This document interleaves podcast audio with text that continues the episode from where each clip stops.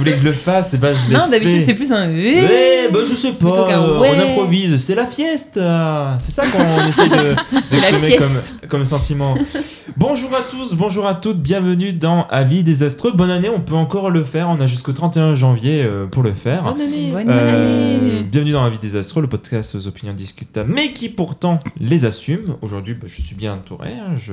Bonjour euh, Léa. Bonjour Robin, bonjour Zara, bonjour, Bonjour. Julie. Bonjour Zara. Bonjour à tous et à toutes. En tout cas, vous avez toutes les deux une bien meilleure voix, un bien meilleur son. Ouh, je Oh spoil là un là. petit peu. Et bonjour et bonne année Julie. Oh, merci, bonjour à tout le monde, bonne année. Voilà. Et moi, j'ai pas un très bon son. Non, pas. Non, mais parce que du coup, il va, il arrive, il arrive. Le troisième micro est C'est- sur les rails parce que oui, du coup, euh, on start up et du coup, on a investi euh, dans les micros pour T'entends pouvoir. la euh, différence que comment ça Qu'est-ce qu'il y a T'entends la différence que ça Oh, Moi, je l'entends. Après, peut-être que ça s'entendra pas trop, euh, mais nous verrons bien. La semaine dernière, du coup, nous parlions de, nous avons fait un bilan de l'année euh, cinématographique. D'ailleurs, Julie, comment s'est passé 2023 pour toi Vu qu'on n'avait pas eu ton De façon truc- cinématographique, non, tu veux dire de manière pas cinématographique. Ah, de manière pas cinématographique Ouais. Euh, C'était une bonne année. Ok, trop cool. J'ai Euh, l'impression de ce que tu Non, mais dis. on, on a eu la même, vous n'avez pas prévenu, il nous a dit alors votre vie en 2023. Ouais. Exact. J'ai pas on envie de m'étaler en fait. Bah quand même, vous avez tenu 13 minutes dessus, donc euh, voilà. 12, pour être précis.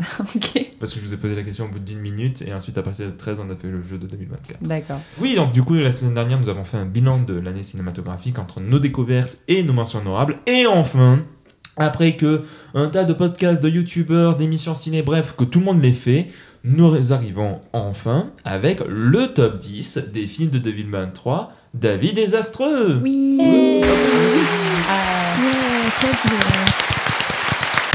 Mais du coup, comment ça fonctionne? Alors, euh, je alors, vous ai demandé 9 à toutes. 2 plus- Comment a Je. Je- J'ai fait les calculs que tu as fait pour le top.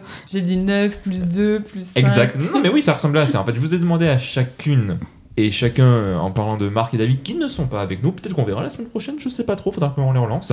Votre top 10 des films de l'année. J'ai fait rentrer ça dans un petit tableur et après j'ai fait des calculs hyper savants. Euh, je rappelle que j'ai un bac S, donc c'est grâce à ça que j'ai pu euh, pouvoir déterminer quel est le top 10 des films de l'année. Qu'est-ce qu'il y a, plaît-il Non, je dis ça me fait trop rire. Je, je, revais, je revais sur le. Je revais. Pff. Oui. Je vais sur le top et je vois toutes les petites. euh, T'as laissé les, petites, les petits calculs. Bah oui, Il est en pourquoi mode je non, sais faire des additions. non, mais pour, Pour être prouver- honnête dire vous- qu'il n'a pas triché. Exactement, que j'ai pas mis Dodin Bouffant en numéro 1 alors qu'il est que dans un seul top. Voilà, je spoil direct. Je me demande dans quel top il est ce Hmm, film. il me semble que c'est dans celui de Zara. Il me semble euh, que lui. Que... Moi, les fesses de Juliette Bidoche, euh, ça suffit pour euh, dire que Mais en c'est le fait, film de elle, elle, l'année. elle a mis dans son top juste pour pouvoir faire un tas de jeux de mots avec la cuisine. C'est la seule raison pour laquelle elle a mis dans son top. Exactement. T'es un peu mi-figue, mi Je suis mi-figue, Oui, voilà, mi-raisin. je reprends tes propos. C'est les propos de Zara. Bref, euh, du coup, on a euh, 10 films. Enfin, on en a un petit peu plus. On en a euh, 14 parce qu'on a deux ex aequo. Euh, sachant que pour commencer, tout d'abord, bah on commence direct. Hein. Euh, bah attends, on a oublié le jingle. Un petit jingle. On a oublié le jingle. Euh, Ah, oui, attends, mais du coup, j'ai pas fini. Oui, on a fait le top, j'ai fait le classement, et du coup, en fonction de, de où étaient placés les films, ça lui attribue un nombre de points. Par exemple, s'il était numéro 1, il avait 10 points. S'il était numéro 10, il avait 1 point. Et grâce à ce système de points, j'ai pu trouver Grâce le classement final. Vous allez pouvoir gagner 10 000 euros à la fin du Exactement. mois. Devis- si vous dites dès maintenant quel est le numéro 1, vous gagnez notre respect mutuel. Et ça, c'est quand même un truc qui n'a pas de prix. Oui. Voilà. vrai. Euh, mais de toute façon, ils n'auront aucune preuve de dire euh, Ah bah tiens, en numéro 1, c'est euh, Blade Runner. Si vous dites ça, vous êtes un petit peu bête parce que le film est sorti en 82 quand même. Voilà, euh, je sais pas où je vais. Bref, du coup, euh, le classement est fait et euh, ça permet de poser cette petite question. Et alors, le top 10 des films de 2023 David Desastreux Georges, il faut que je vous parle. Qu'est-ce que tu veux que je fasse? Je crois qu'on a à parler. Mais avant ça, je sais pas vous, moi j'ai un petit peu froid. Du coup, je vais aller m'habiller. Oh non Il y a happening. Ah non, je sais ce que c'est le happening. C'est pour ça qu'il était en t-shirt depuis tout à l'heure. Je me suis dit, il fait quand même pas chaud. Bon, allez, maintenant je suis prêt. Mais non Allez. Donc, nous allons pouvoir commencer l'émission vu C'est que. fou. Comment? C'est fou. Hmm, Ouais, non, non, c'est c'est vrai que là ça va mieux. Là j'ai l'impression. Du coup, je suis sûre de que les spectateurs, ne vraiment, pas du tout. le son retranscrit ce qui se Ben passe. oui, oui, euh, et, et là ils sont euh, suspendus à nos lèvres. Est-ce que. Voilà. Est-ce ben, que Robin a vraiment mis un Ouais, c'est- c'est- Il a vraiment fait ça C'est pas un vrai homme. Vrai homme reste euh, en t-shirt face au froid et le combat. Non, non, non, effectivement, non. En fait, une personne qui va rester anonyme, sauf, enfin, je sais pas si cette personne veut rester anonyme, m'a fait un très beau cadeau pour Noël, à savoir un petit sweat avec flaqué dessus le slogan, enfin le logo David Désastreux. Et voilà, j'ai un petit sweat noir avec écrit Avec Désastreux dessus. C'est très beau. Et voilà, du coup, je fais de la pub itinérante en ce moment. euh, Dès que je prends le métro, je suis comme ça. Voilà, donc Moi, je me suis dit, on a de la merch, tu vois. on a déjà du. Non, alors le merge pas encore. Mais en tout cas, si on en a, ça sera, ça, ça ressemblera à ça. Donc euh, voilà, donc euh, n'hésitez pas. Il faut à... autant que ça rentre bien le logo euh, dessus. Ouais, oui, bah oui, oui c'est vrai, c'est vrai, c'est toi qui as fait le logo, donc du coup, tu Mm, vois un petit c'est peu très stylé. euh, C'est très cool. Ce que ça Ah. donne. ce que ça donne. Oui, David et Marc étaient au courant, eux, ils ont été spoilés à l'avance, euh, tout ça. Bref, du coup, parlons un petit peu maintenant des films. Oui, bon, je voulais faire le petit. C'est un petit opening. happe- happening. Happening. Happening, oui. L'opening, c'est. Dans les animés. Ouais, c'est Au ça, début. les dessins animés oui, ou les séries, exactement. Alors, on va commencer par le top 11. Alors, pourquoi on commence par le top 11 Parce que le top 10, en fait, c'est- c'était un point de discorde avec Marc, c'est parce qu'ils n'apparaissent que dans un seul top, chacun individuellement. Donc, du coup, pour essayer quand même de rester dans le top de l'équipe et pas de personne individuelle, on va commencer par le top 11, à savoir la Chimera. Il se trouve dans le top de Marc en cinquième position, ainsi que celui de Julie en huitième. Donc, Julie, tu vas nous en parler. Pourquoi la Chimera est dans ton top 10 Euh, alors, c'est un film que j'ai vu assez récemment puisqu'il est sorti en fin d'année, Mi-décembre, mi-décembre. ou début, mais bref.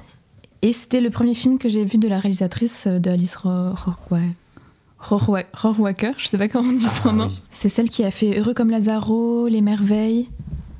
Voilà, c'est une réalisa- réalisatrice italienne. Je peux faire un, un petit, un petit résumé rapide juste pour qu'on sache de quoi ça parle, mais c'est vrai que le film est un film très atmosphérique et du coup, euh, l'histoire, elle n'est pas forcément euh, essentielle, c'est pas forcément euh, ce qu'on retient le plus à la sortie du film, je trouve. Mais donc, en gros, c'est l'histoire d'un personnage, d'un homme anglais qui euh, sort de prison et qui rentre euh, en Italie, re- retrouver ses amis. Et c'est vrai qu'en fait, au début, on comprend pas trop ce qui se passe. On comprend que c'est un gang de personnes qui font pas forcément des choses très légales, mais on sait pas euh, trop ce qui se passe. Du coup, je sais pas si, je sais jamais à quel point dévoiler quand je fais des résumés. Ah, c'est toi qui vois parce que personne ne l'a vu autour de cette table. Je sais pas les films. Oui, d'ailleurs, euh, tu l'as vu où? T'es allé à... je suis allée au pâté. Au pâté? Ouais, il était au pâté, mais il Oui, est pas resté très longtemps. Ouais, voilà, parce que moi, j'en ai entendu parler et après, je l'ai plus du tout vu. euh, Ouais, il en est pas passé dans les petits quoi. ciné aussi également. Ça, ça m'a Ouais. surpris. En tout cas, je l'ai pas vu à la BC. Ah oui. Ouais, non. Bah, moi, je suis- je- j'ai profité du fait qu'il soit au pâté. Bon, je vais pas en dire trop plus que ça, mais en fait, c'est un film qui joue beaucoup sur, euh, donc voilà, comme je disais, l'atmosphère et cette ambiance de euh, pe- petite ville rurale en Italie, avec un groupe de personnes qu'on voit qui sont un petit peu dans, dans la misère, un peu dans la pauvreté, la galère, donc ils vont faire des petits coups, des petits, euh, des petits larcins. Je vais pas vous dire exactement dans quoi ils, dans quoi ils vont fou- fouiner. Donc, ouais, il trempe. Exactement, dans quoi il trempe. Mais c'est vraiment un film qui, qui va jouer donc de cette atmosphère euh, assez lente, assez étrange, un peu, un peu mystique. Il y a toujours cette espèce de mysticisme qui va baigner le film. Et j'aime beaucoup comment c'est raconté, c'est-à-dire que, voilà, comme je disais au début, on comprend pas trop ce qui se passe. Et c'est vraiment, les éléments sont, sont disséminés au fur et à mesure du film. Donc il n'y a pas du tout de moment d'exposition où tu comprends tout ce qui se passe.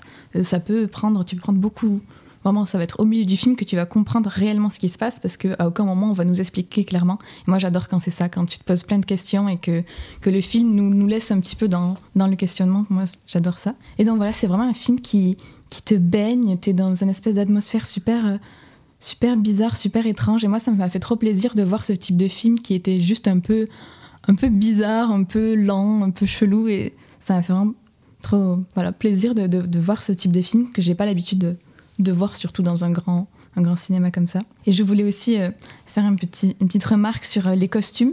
Je, je, c'est pas quelque chose que je remarque tout le temps forcément, surtout quand c'est des films euh, qui se passent à l'époque contemporaine. Mais là, ça m'a vraiment beaucoup marqué la façon dont le costume, surtout le costume du protagoniste, était utilisé pour raconter l'histoire. Vraiment, le costume en tant que storytelling, j'ai trouvé ça super euh, intelligent comment c'était fait.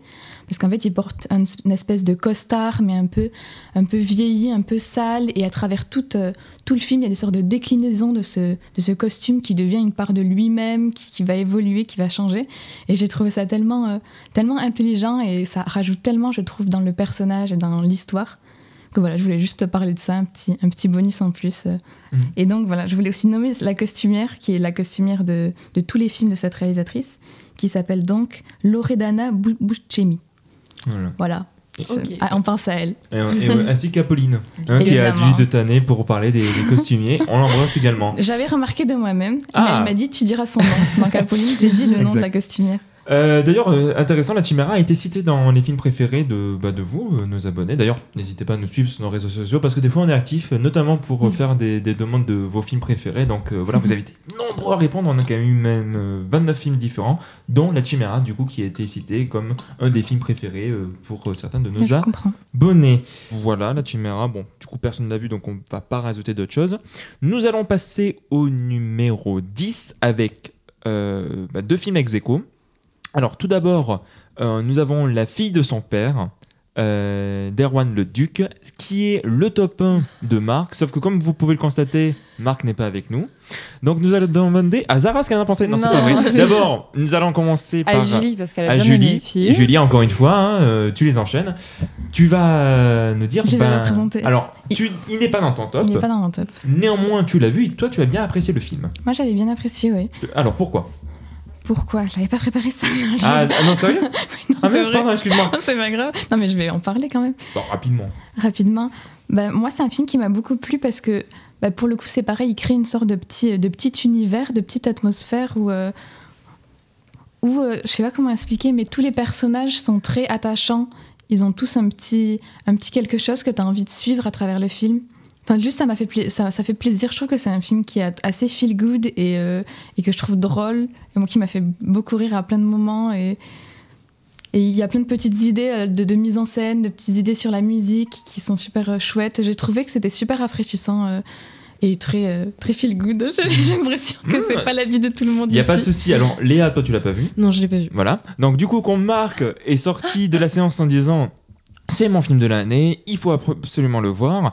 Ben, le truc, c'est qu'avec Marc, on n'a pas beaucoup d'avis en commun, mais on se retrouve quand même sur de, certains points, notamment au, au niveau des films de l'année. Je crois que Marc est un des, une des personnes avec qui j'ai le plus de films en commun, et notamment l'année dernière, son film préféré, c'était Les Montagne, parce que je l'avais bien tanné avec, et du coup, je sais qu'avec Marc, on peut avoir des points communs. Euh, Il y a deux ans, c'était La Panthère des Neiges, que j'avais adoré également.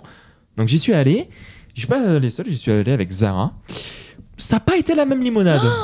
J'ai Vas-y, vas-y. détesté le film, mais pense c'était dur. C'est tout ce que je déteste. euh, En fait, moi, j'avais l'impression d'un cinéma qui se regarde essayer de faire un propos faussement submersif entre une relation père-fille qui, je trouve, déjà ne marche pas. Ça marche pas d'un point de vue de casting, parce que je ne crois pas à un seul instant en leur, écarda- en leur écartage. Ça ne marche pas en termes d'interaction. Je trouve que les dialogues sont je ne croyais à aucun cas en ce qui se passait sous mes yeux. J'ai eu énormément de mal avec euh, l'interprétation du rôle de Rosa, qui est donc l'adolescente du film, parce que pour moi, elle parlait comme une grosse bourgeoise de 40 ans. Enfin, elle parlait de manière tellement bizarre et tellement décalée que je n'arrivais pas à euh, voir autre chose que, euh, oui, voilà, euh, quelqu'un qui veut écrire euh, un film avec des personnages un peu excentriques parce qu'elle est un peu, oh là là, elle est un peu décalée, cette adolescente quand même. Mais en fait, ça ne marche pas. Et en fait, j'ai rien vu d'autre qu'une espèce de film de bobo intersidéral avec des scènes qui, peut-être que, voilà, genre certains diront oui, c'est poétique, etc. Mais moi, je suis désolée, ça m'a juste cringe à mort. Je pense à une scène où c'est une scène d'intimité entre le père euh, et sa, et sa copine, là. Ils sont dans la chambre et elle, se met, et elle fait une espèce de danse avec les mains. euh, et ils parlent comme dans un théâtre, etc. Il y a une petite musique, ils sont en mode hmm, genre. euh, et, pff. et en fait, euh, il y a beaucoup, beaucoup de fois pendant le film avec Robin, genre des fois, il sortait des dialogues, on se regardait en mode. On soufflait énormément à, à beaucoup, beaucoup de dialogues qui faisaient vraiment gros clichés sur pattes de, du cinéma français, mais comme on l'aime pas, quoi. Genre, comme quand quelqu'un vous dit Oh là, le cinéma français, euh, C'est que moi des pas. de bobo. oui, euh. voilà, c'est ça. Ce genre de propos bah, de connard, hein, euh, genre, euh, parce que ça fait vraiment propos de, de personnes qui ne va jamais au ciné. Mais là, je suis désolée, c'est vraiment ce que je ressens par rapport au film, quoi. Une espèce de Euh, facticité euh, qui. euh, voilà. Honnêtement, j'ai pas grand chose à dire. Juste, j'ai pas du tout aimé le film, euh, moi non plus. Ça, y a rien. Alors, j'ai pas détesté. Je vais pas aller jusqu'à ce point-là. Mais c'est vrai que même si c'est grossièrement résumé, pour moi, c'est un gros film de bobo auquel j'ai absolument pas adhéré. Euh, ce qui me dérange un petit peu d'utiliser ce terme parce que comme tu dis c'est généralement euh, dit pour dire ah le cinéma français c'est de la merde. Alors bon vous allez le voir dans le top il y a quand même beaucoup de cinéma français. Mais non je suis désolé vraiment j'ai absolument pas é- apprécié le film par contre l'actrice dont tu parles celle qui joue euh, du coup euh, la fille euh, elle est superbe dans euh, l'origine du mal où justement là elle joue une petite bourgeoise du coup bah, elle est top dans le rôle mais là pour le coup c'est bref euh, Ah oui, je dis pas qu'elle joue mal, je dis juste Non, que c'est super mal écrit. euh, Et et que. Oui. Hmm. Voilà. bref non pas grand chose à dire peut-être la DA encore euh, Est-ce que je peux rebondir sur bien sûr bien sûr bien sûr évidemment Bah, en, en vrai, j'entends ce que vous dites, surtout sur l'idée de, de la facticité un peu. Mais pour moi, c'était ça crée cet univers d'une sorte. Ça se rapprochait beaucoup du théâtre. Il y a plein de scènes que je trouve qui se rapprochent beaucoup du théâtre. Mais moi, pour moi, ça n'a pas, ça n'a pas enlevé à la qualité du film, tu vois. C'est pas parce que c'était moins réaliste que j'ai que ça. Pour moi, ça a enlevé de la qualité. Au contraire, ça a créé une sorte de, de petite bulle à part, tu vois. Évidemment que tu crois pas que tous les gens sont pas comme ça dans la vraie vie. Il se passe pas vraiment ça. Mais ça a créé un univers, du coup, euh, dans lequel le film se construisait, qui pour moi, en tout cas, a fonctionné. Mais je comprends ce que vous dites. pas, Oui, je pense que t'accroches avec. pas à la proposition voilà. après, mais moi vraiment ça m'a ça Ah. m'a cringe un max quoi. Voilà. Et aussi, il y, a eu- il y a un bisou interdit dans le film. Voilà. voilà. Ah ouais, ça. euh, Voilà, je, ne sais pas trop ce qu'il a voulu exprimer, mais soit. Néanmoins, néanmoins, en top ex aequo, il y a un autre film qui est le top 1. Alors Ah, là, pour le coup, ça, lui, a- là, pour le coup, va vraiment dire quelque chose beaucoup trop bas. euh, là-dessus? Beaucoup trop bas. Euh, c'est évidemment La Passion de Dodin Bouffant de Tran Young. Euh, alors, je vais essayer de pas rester des heures. De toute façon, j'ai déjà beaucoup parlé du film. En fait, il y a déjà eu le- les deux avis. Il y a déjà eu le- la diatribe de Robin et ensuite il y a Julie et moi qui avons contrebalancé notre point de vue sur le film. Je sais pas, Léa, euh, tu l'as rattrapé ou pas Non Je- plus. Non, pas encore. T'as bien fait. Euh, enfin, je t'en jamais, mais bon, peut-être que tu aurais Bon, été Mais comme bah, ça, t'as bien fait, c'est ton top 1. Mais je sais pas. Parce qu'il suis- il a peur que tu sois de notre team peut-être. euh, voilà. Bref, je vais pas rester longtemps là-dessus. Vous le savez, c'est mon film préféré de l'année. J'en ai parlé mille fois, mais du coup, si je devais résumer, pour moi, c'est du coup déjà la, beauté- saisissante et absolument magnifique euh, de la photographie qui est pour moi à tomber, qui est un, euh, qui est juste fabuleuse. Et après, c'est euh, cette passion, justement, la passion de Dodin Bouffant, c'est quoi? C'est bon, la passion culinaire, évidemment, la manière dont, il va, dont le réalisateur va filmer les plats, que tout a été fait avec une seule caméra, qui a, que ça devait être un bordel à gérer, que pourtant ça paraît si fluide, si beau, ça donne extrêmement fin, il y a un côté ultra sensoriel, ultra organique, qui est euh, fabuleux dans le film, la manière dont il va travailler avec l'essence, avec le son. Le son, ça va être... euh, Enfin, franchement, je vois pas qui d'autre pourrait prétendre avoir un meilleur son cette année. En tout cas, dans, dans le cinéma français, que lui, tellement c'est extrêmement bien travaillé. Oui, Top. Chef. Quoi? Top chef Oh là là. bon, regarde le film quand même pour me, pour me dire chose que oh, c'est Top Chef sur grand écran. Quand même, il a gagné un, euh, un prix de la mise en scène à Cannes, c'est quand même pas rien, madame. rêve Top Chef sur grand écran. Moi, je... Oui, bon, ben, on, on verra. Bref, euh, voilà. Et aussi, c'est la euh, passion amoureuse qui, qui, va, qui va faire entre ces deux personnages. Euh, je vois déjà Zara en train de dire oui, mais non. Bref, mais n'empêche, je trouve qu'il y a une beauté dans cette écriture. euh, voilà, c'est euh, écrit de manière subtile. euh, vraiment, la beauté. Il y a un truc de très sincère, très beau, très vrai que je trouve, voilà, qui me touche en plein cœur. Et je suis désolé. Et là, je sais que je vais t'avoir. Le dernier plan. Le dernier plan, les, Ah non, mais les oui, genre quand on avait parlé avec Julie, euh, je sais plus à quel épisode c'était, mais je trouvais qu'on avait une conversation bien complète euh, sur le film. C'est Mhm. pour ça que là, je ne vais, pas- répéter euh, tout ce que moi je reproche au Mhm. film. Voilà. Mais euh, Et après, Ouais. euh, voilà, après, euh, je peux comprendre le rythme. Moi, c'est un rythme qui me, qui me happe totalement, qui permet d'installer vraiment cette ambiance, cette beauté, etc., etc. Bref, pour moi, c'est le meilleur film de l'année. Non, c'est pas le meilleur, c'est mon film préféré de cette année. C'est le film qui m'a le plus touché, qui m'émerveille. Voilà, je l'ai vu deux fois et les deux fois, voilà, en- à la fin de- des deux séances, bah, j'ai fini en larmes. Bref, c'est trop beau. euh, je suis très content qu'il représente la France, même si Anatomie, bon, voilà, on, on voit euh, le parcours et on va hein, évidemment en parler d'Anatomie. Bref, voilà, La Passion de Dodin Bouffant, c'est mon top 1 et euh, voilà, je pense pas qu'il y a un autre film même d'un mes rattrapages qui pourrait euh, changer la chose. c'est pas, pas un avis partagé, voilà. Voilà, euh, Oui, voilà. J'aimerais bien, j'aimerais bien le voir quand même, parce que le fait que ça parle de nourriture. C'est ça. Ah, peut-être. Voilà, mais disons que si il n'est que dans un top, c'est parce que c'est pas parce que les autres ne l'ont pas vu, c'est parce qu'ils l'ont vu et ils se sont dit bon Robin, tu m'y un petit une- peu. ouais, il me- ouais, on avait une, une discussion sur euh, tout ce qui était euh, question de rythme, mais aussi question de, de personnages, qu'on Mm. aurait, qu'on aurait voulu que ça se concentre plus ben, sur leur. je crois qu'il me semble qu'on se disait que voilà, la relation, au final, on la Mm. voyait pas tant. euh, Oui. ça avait pas eu tant d'impact que ça pour nous parce que c'était euh, pas développé comme on l'aurait voulu. Quoi. Moi, il y avait la question du male gaze aussi qui m'a Aussi, beaucoup ouais. questionné pendant le Oui, oui, film. oui. Mm. C'est la question de. Alors là, là, alors là les poires, là, là, le plan sur les poires, euh, pff, ça, t'auras du mal à t'en Ouais, non, non, mais c'est hein. pour ça que là, là je, fais, je suis tête baissée, quoi. c'est- ça se voit pas à l'audio. Là, je suis en tête le baissée. plan sur les poires. Ah oui, ça bref. envie. Non, mais tu, tu verras, tu verras. Oui, non, forcément, c'est un passage qui fait réagir. hein. Tu peux pas ne rester de marbre face à ça. Bref, nous sommes à la 9 place et là encore de l'ex aequo et je suis désolé, euh, bah, ça va être encore, euh, ça va jouer encore entre Julie et moi. Ah. En 9 place, en premier ex aequo, nous avons. Junior stargazers and space cadets. Each year, we celebrate Asteroid Day, commemorating September 23rd, 3007 BC, when the arid plains meteorite made Earth impact.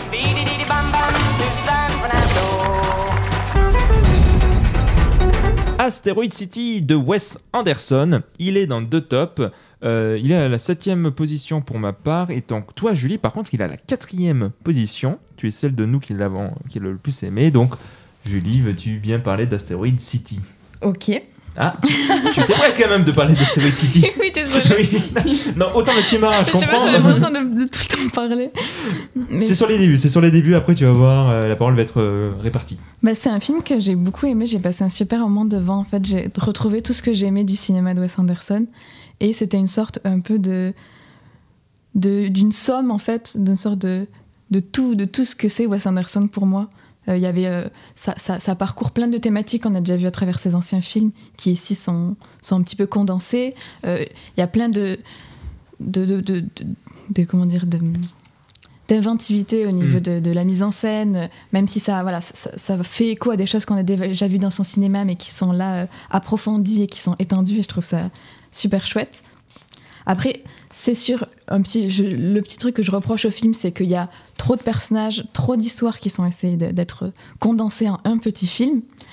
Mais malgré ça, euh, moi, c'est un film que voilà, j'ai passé juste un super moment de- en le voyant et j'ai trouvé ça très beau. Après ça, c'est un tournant qu'il a depuis Moonrise Kingdom. Depuis Moonrise Kingdom, et si on enlève ses films d'animation, il y a de plus en plus de personnages. Dans The Grand Budapest Hotel, on va en suivre plein. Mais Euh, dans The Friends Dispatch, là, il, vraiment, il fait trois Oui. mini-histoires pour vraiment euh, t'en euh, t'en mettre partout. Là, Asteroid City, c'est un petit peu calmé. Et encore, il y en a quand même une bonne vingtaine, voire Mais- trentaine. hein. Et pour le coup, j'ai l'impression que c'est plus proche de hum, French Dispatch dans la mesure où il n'y a pas vraiment de protagoniste comme dans. Tu, parles de, tu penses à Moonrise Kingdom ou The Grand Budapest, tu as vraiment trois, deux, trois Ok. personnages qui sont principaux. Et Oui, dans celui-ci, c'est plus difficile Moi, de j'aurais tendance à choisir. dire Jason Schwartzman. Mais après, je comprends que. Oui, peut-être lui un peu Mais ça plus. cohabite avec d'autres aussi, ouais. Mais je veux dire, le film, il, il prend pas la décision de, de choisir un ou deux Mm. personnages qu'on va vraiment approfondir, qu'on va vraiment connaître. Et ça, c'est vrai que ça- je trouve ça un peu dommage qu'on que- qu'on connaisse pas assez en fait les personnages, parce que c'est quelque chose que j'aime beaucoup dans la façon de que Wes Anderson travaille, l'exploration un peu psychologique des personnages. Il n'y a pas eu ça. Mais voilà, moi, je, je- je me souviens de ce film comme une sorte de, de voyage à travers un peu son cinéma. Mm. Euh, et un petit peu aussi une réflexion, quelque chose d'un peu méta sur euh, comment euh, lui travaille avec ses, ses différents niveaux de, de narration qu'il y a dans le film. Enfin, moi, c'est un peu comme ça que je l'ai interprété. C'est un peu, euh, un petit peu un regard sur lui-même, comment on construit un film de Wes Anderson avec ses narrations, avec ses mises en abîme et compagnie. Et donc, voilà, moi, je trouve ça très, très Mm. chouette. Ben, euh, du coup, euh, moi, il est septième. C'est un film également que j'ai beaucoup aimé. Euh, comme je dis souvent sur ce film, c'est qu'en fait, The Friend Dispatch, pour moi, c'est vraiment une sorte de brouillon de ce que va devenir Asteroid City dans la manière de travailler le noir et blanc, les différentes narrations, les différentes formes de cadrage. Effectivement, comme tu dis, on retrouve beaucoup de ce que Wes Anderson a fait, mais ce que j'aime dans ce film, et contrairement à ce que certains mauvaises langues peuvent dire, c'est que non, c'est pas, il ne resserre pas toujours la même soupe. Comme tu dis, il approfondit, mais même je trouve que la manière de réinventer, il y a un exemple que je prends énormément, mais c'était split screen. Hmm. Il y a un moment où il y a un split screen entre deux personnages qui sont au téléphone. Bon, ça c'est un truc très classique qu'on a dans le cinéma. Sauf que euh, dans l'un des deux, il va faire un, un panoramique. euh, non, quand la caméra tourne sur elle-même, euh, on la tient d'un pied, c'est un. Euh, Si, c'est un panoramique. Oui, c'est du- panoramique, un panoramique, exactement. Sauf que dans son panoramique, il va filmer 5 points euh, précisément. En fait, il y a comme une sorte de montage au sein même du split screen et ça raconte quelque chose. C'est pour te montrer des situations, c'est pour te montrer un lieu, c'est pour te montrer un contexte. Et ça, je trouve ça hyper intéressant. Puis ensuite, je trouve que le film est super beau. Il y a évidemment, beaucoup en ont parlé, la scène de fin avec Margot Robbie que Mm. je trouve vraiment belle sur ce que ça raconte. Et puis, encore une fois, c'est un cliché de moi-même, mais ça parle de création, ça parle de deuil. Donc, c'est des thématiques qui me plaisent, encore plus quand c'est Wes Anderson qui les aborde. Moi, je trouve que c'est un très beau film, euh, voilà, qui revient plus- bien plus en forme qu'avec The Friend Dispatch. Bon, tout le monde n'est pas d'accord. euh, par exemple, Antoine préfère The Friend Dispatch à Mhm. Asteroid City. Mais voilà, euh, ça, ça, ça- c'est un très beau film. Léa, je te vois euh, depuis tout à l'heure ton oreille autour du micro. Tu veux.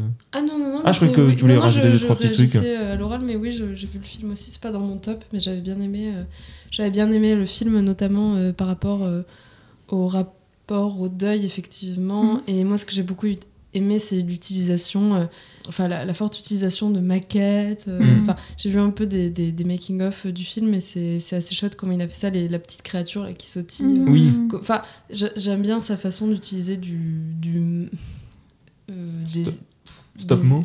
Ouais, du stop motion et puis des effets spéciaux, on va dire, euh, Pratique. sur place, pratiques, ouais, voilà, merci, des effets pratiques, d'utiliser de la, euh, des maquettes avec des acteurs autour. Enfin, je sais pas, je trouve ça assez chouette et j'apprécie. euh, Après ça, on retrouve que ce soit dans euh, La vie aquatique, que ce soit dans The Grand Budapest Hotel. Oui, Euh, bien c'est sûr, quelque chose qu'on mais- retrouve souvent, oui. ce truc, pas carton-pâte, mais vraiment, tu vois, Ouais, un petit peu. on voit le décor, mais, justement, il a pas arrêté. J'ai beaucoup Mhm. aimé. Ça spoil le film, mais j'ai. Voilà, j'ai- il y a l'élément perturbateur. Ouais. J'ai trouvé ça trop drôle. Aussi, c'était ma Après, moi, le seul truc, c'est que quand je suis sortie, j'ai fait Ah, ouais, c'était cool. Et à partir du lendemain, j'y ai plus pensé du tout. Mhm. Mais c'était un, Mais un je crois- bon film. Je comprends, je comprends, ouais. Zara, toi, tu l'as pas vu du coup? Non. Ok, super. Mais ce n'est pas le seul film en 9 position. Le second film, c'est. Je suis pas une fille. Je suis une femme. T'es pas encore une femme, Dalva. Là, toi Je sais pas. Elle est bien ta robe, ça, ça fait, ça fait classe. Pourquoi il veut que je reste ici, le procureur? Il estime que tu seras mieux ici que chez toi. Dalva de Emmanuel Nico. Euh, D'abord, donc on est d'accord, personne sur cette table l'a vu, si Non. ce n'est moi et Marc. Donc du coup, pour Marc, c'est à la sixième position, pour moi c'est à la cinquième, donc je vais essayer d'être très rapide. C'est un film qu'on a vu tous les deux en début d'année, c'est Marc qui m'a encouragé à aller le voir et putain il a bien fait parce que c'était incroyable. C'est le premier film d'une réalisatrice, alors je sais plus si elle est belge ou française, mais bref c'est le premier film d'une réalisatrice et euh, déjà je trouve qu'il y a une maîtrise en termes de en termes de réalisation et de montage aussi. Je trouve que le montage euh, permet vraiment d'accentuer certains propos du film ou en tout cas le choc que vont parcourir certains personnages. L'histoire est par son sujet est du coup très dur à aborder mais je trouve qu'il y a vraiment une subtilité pour vous en parler. Cette raconte l'histoire de Dalva, une jeune fille de 10, 11, peut-être 12 grands max qui a pendant des années subi l'inceste de son père mais qui l'a complètement manipulé en mode c'est ça le vrai amour etc blablabla et on va voir durant tout le film, en fait, le début du film, c'est elle qui quitte le domicile de son père pour être récupérée par un, pas un orphelinat, mais tu vois, le- les maisons pour les enfants, euh, comme dans Ma vie de courgette, je sais plus comment ça s'appelle, Mhm. euh, bref, euh, une maison d'accueil, on va dire, ouais, une maison d'accueil. Et du coup, tout le film, ça va être comment elle va déconstruire, du coup, tout ce rapport qu'elle avait avec son père. euh, face à l'inceste qu'elle a subi. Et en parallèle, comment elle va essayer de s'intégrer auprès des autres enfants, comment elle va essayer de devenir adolescente, etc. Bref, en termes d'écriture, je trouve que c'est hyper fort, c'est toujours extrêmement bien tenu, c'est toujours juste. Enfin, on sent que vraiment il y a eu du travail par derrière. On sent qu'il y a vraiment, euh, même dans les relations entre les personnages, entre les enfants, euh, parce qu'elle va avoir une colocataire et la manière dont les deux vont euh, du coup interagir, il y a un truc très vrai, très sincère qui, qui se fait. Il y a vraiment un développement de personnages. C'est comment elle amène progressivement euh, les personnages à interagir entre eux. Bref, c'est un film très fort. Après, au vu du sujet, il est clairement pas pour tout le monde. Mais voilà, pour moi, ça fait partie de, de- des, grosses claques que je me suis pris en début d'année, d'où le fait qu'il soit cinquième dans mon top. Marc aussi, hein, c'est pour cette raison. Euh, alors, je sais plus le nom de la- de l'actrice qui interprète Dalva, qui est le rôle principal. Elle est bluffante. Vraiment, euh, réussir à tenir ça, c'est très très fort. Bref, et on, il a été aussi cité, notamment cette année, euh, par une amie, Pauline, qu'on embrasse, eh ben, du coup, qu'on connaît, Pauline Marsico. Euh, Marsico, exactement, Tout à fait, oui. qui euh, ben, est son film de l'année. Et euh, ben, bravo à toi parce que film trop cool. Bref, voilà, Dalva, très fort.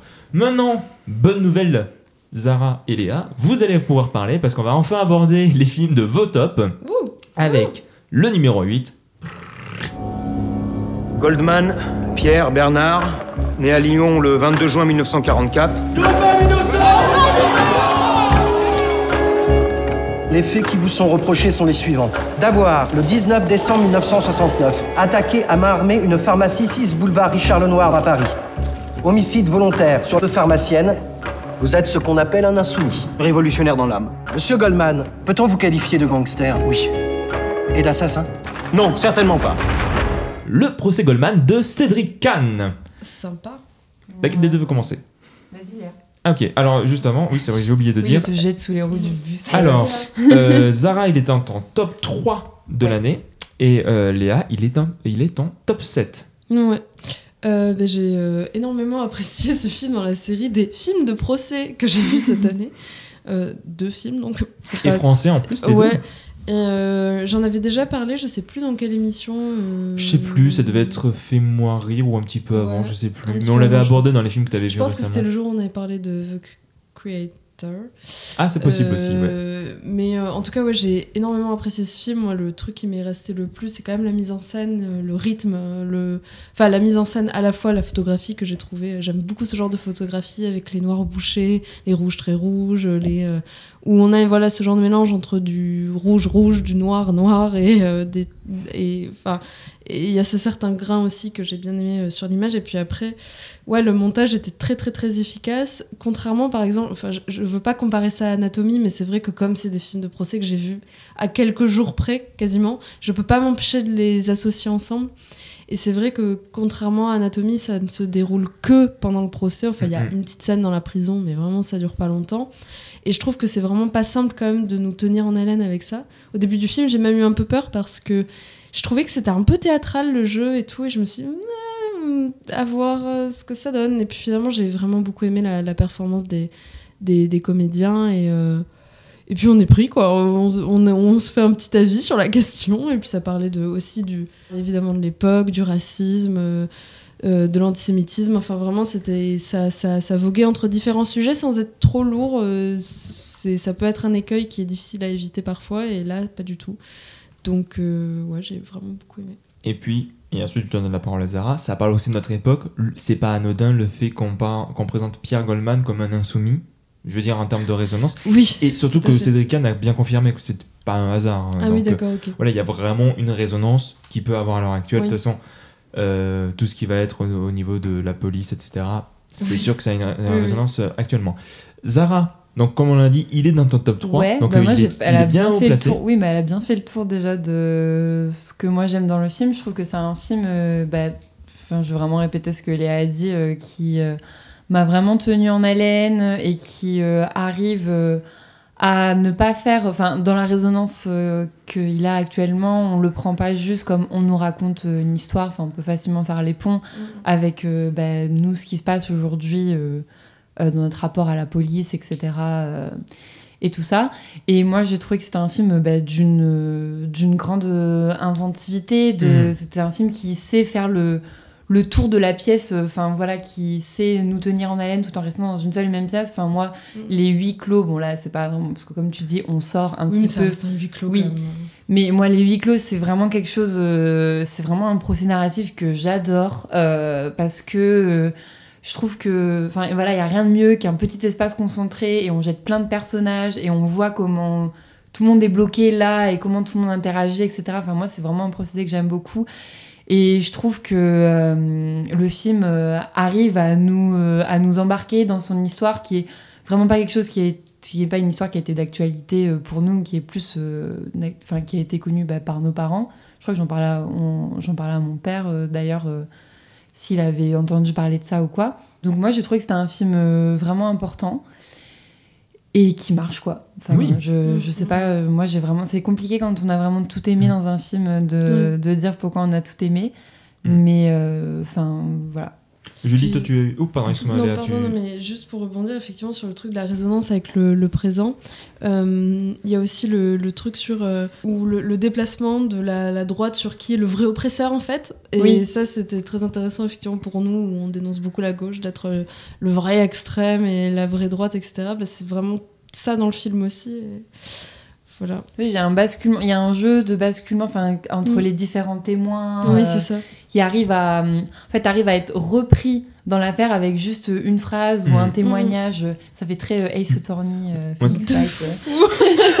Moi, ce que j'aime beaucoup avec ce film, c'est que c'est limite filmé comme un combat de boxe. Vraiment, les mots, la manière dont la caméra va tourner entre les punchlines ou en tout cas ce qui- ce qu'ils envoient d'un camp de l'autre, c'est quand même très fort. Je trouve que malgré tout, il y a aussi une bonne dose de comédie. La manière dont Pierre Goldman est et que c'est un, avocat qui dit, quand par exemple, euh, t'as le juge qui dit, donc vous dites que la police est raciste et tue, et son avocat qui dit, non, non, c'est pas du tout ça qu'il a voulu dire. Et Pierre Goldman Oui. il dit, si, si, c'est exactement ce que j'ai voulu dire. Bref, il y a quelque chose de très fort, je trouve. Euh, L'acteur principal, dont je vais écorcher le nom, donc je vais pas le dire, est sublime et merveilleux. Moi, il est pas dans mon top. Euh, il Ah est oui. vraiment top 13. Performance de fou. hein. Parce que pour moi, mon top, c'est un top qui est aussi beaucoup basé sur les émotions, mais très clairement, euh, il est très très haut. Dans, voilà, je, je vous en ai beaucoup parlé. Et Julie, toi, tu l'as vu ou pas Je l'ai le- pas encore vu. Ok, ben. J'ai euh, toujours envie de le voir. Mais ouais, ben, je sais pas quand c'est qu'il va sortir. D'a- D'ailleurs, il va peut-être ressortir en salle avec euh, le festival Télérama qui permet de ressortir des films de l'année. Mais ouais, le procès Goldman, c'est une vraie claque. C'est et comme vous dites, hein, deux heures. hein. Le film dure deux heures et t'arrives à être happé alors que on reste dans la même salle. Mm. C'est vraiment, enfin, genre, ça rend cette espèce de conflit complètement vivant, Mm, en fait. mm, C'est genre, il a- complètement. genre euh, par le mouvement de la caméra, quoi, on rend les mots vivants, impactants, et ça, c'est et ça, c'est super. entre la mise en scène et la résonance politique actuelle, bref, banger le film. Nous abordons le numéro 7, alors je suis très surpris de le voir si haut, mais avec les points, bah, finalement, il est haut. Il est encore dans deux tops et après, on va aborder les films à trois tops.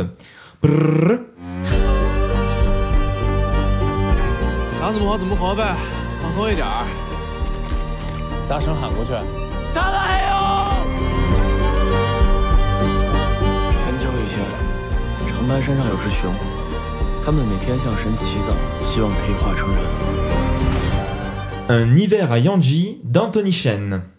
Ah oui, il est si haut, mon Il est Dieu. si haut, et oui, effectivement, parce qu'il est dans mon top 3 et il est dans ton top 6. Donc, avec euh, les points, bah, il est quand même placé 7ème parmi nous. Du coup, euh, nous sommes les deux à l'avoir vu. Un hiver Yanji. Zara, tu vas commencer. Pourquoi il est dans ton top 10 Vite fait le pitch euh, du coup d'un hiver Yanji, c'est l'histoire de trois jeunes adultes euh, qui se trouvent dans une région particulière de la Chine qui est la région qui est frontalière euh, avec euh, la Corée du Nord, donc Mhm. vraiment euh, au sud. Et donc ils vont se retrouver un hiver justement par des par des concours un concours de circonstances.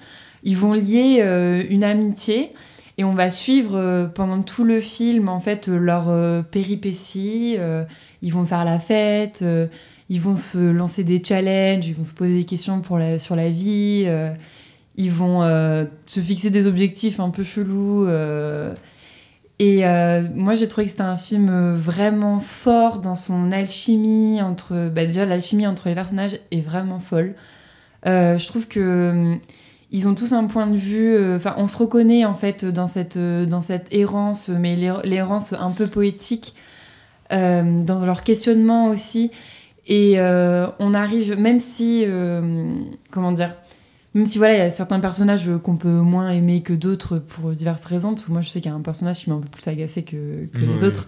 On les juge jamais, on est complètement pris par euh, leur point de vue et par leur errance, et je trouve que c'est un film qui, dans ces petites situations du quotidien, bon, enfin, d'un quotidien un peu vacancier, euh, à part leur espèce, le moment avec leur espèce de quête euh, dans la neige là, Mm. bah, réinventer cette mélancolie, euh, cette, euh, ce, ce questionnement, ces jolis questionnements, cette jolie relation qui, qui s'installe.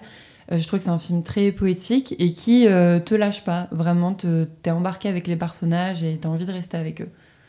Oui, bah totalement. euh, alors, quand C'est j'ai très, fait très mon- beau aussi. Oui, c'est très très beau. Bah, justement, euh, c'est un truc que je me suis rendu compte quand j'ai fait mon top, c'est que dès qu'il fallait que je parle d'un film, les deux choses que je disais, c'était que c'est beau et que c'est doux. Mais honnêtement, c'est vrai que cette année, euh, il y a beaucoup de films dans lesquels euh, j'ai trouvé cette beauté, cette douceur. Euh, du coup, ouais, en faisant le top, je pensais pas le placer si haut, mais ouais, troisième de mon top, parce que c'est un film qui m'a énormément marqué par justement ces, ces personnages. Quand je- je- j'en avais parlé, je sais plus à quelle émission, ce qui m'avait énormément plu, c'est que c'est que des personnages qui sont bienveillants entre eux.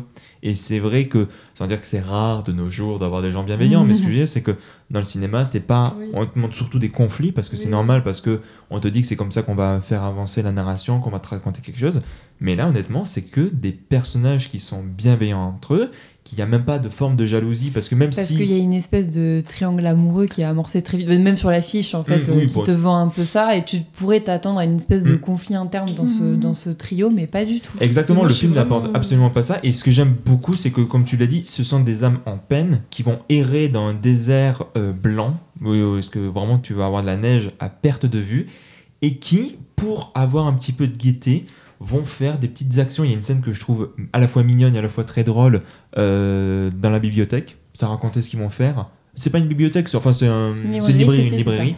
Je trouve la scène très mignonne et à la fois en plus drôle dans, dans ce que ça fait parce que c'est vraiment oh venez les gars on fait ça et tout le monde est partant. Bref non voilà et en plus le film est très court il fait moins d'une heure quarante donc euh, voilà pour moi c'est un petit bonbon c'est un gros câlin. Euh, Antoine m'en a parlé donc lui aussi il a beaucoup aimé le film. Là donc je le place parce que bon Antoine n'a pas vu suffisamment de films pour faire un top mais en tout cas euh, c'est pour dire qu'on on est plusieurs dans l'équipe à Mhm. l'avoir aimé ce film. Bref voilà Univers Yanji euh, du coup aussi ouais s'il n'y est pas dans votre top c'est parce qu'on ne l'avait pas vu parce que ça. Je vais le peut-être voir lundi. Oh, trop Ah. bien bah, J'espère que tu vas aimer quand tu le surmontes. Moi, ce que j'ai bien aimé dans le film aussi, c'est la manière de raconter ces personnages de manière très. euh, Enfin, vraiment par euh, petits bouts, c'est de manière Mm. très pudique. Moi, je pense notamment. À un moment, il y a un personnage, on se demande ce qui a pu lui arriver, etc. Et il y a juste une scène, euh, quand euh, la scène sur le lac gelé, là, Ouais. où il y a plein de monde.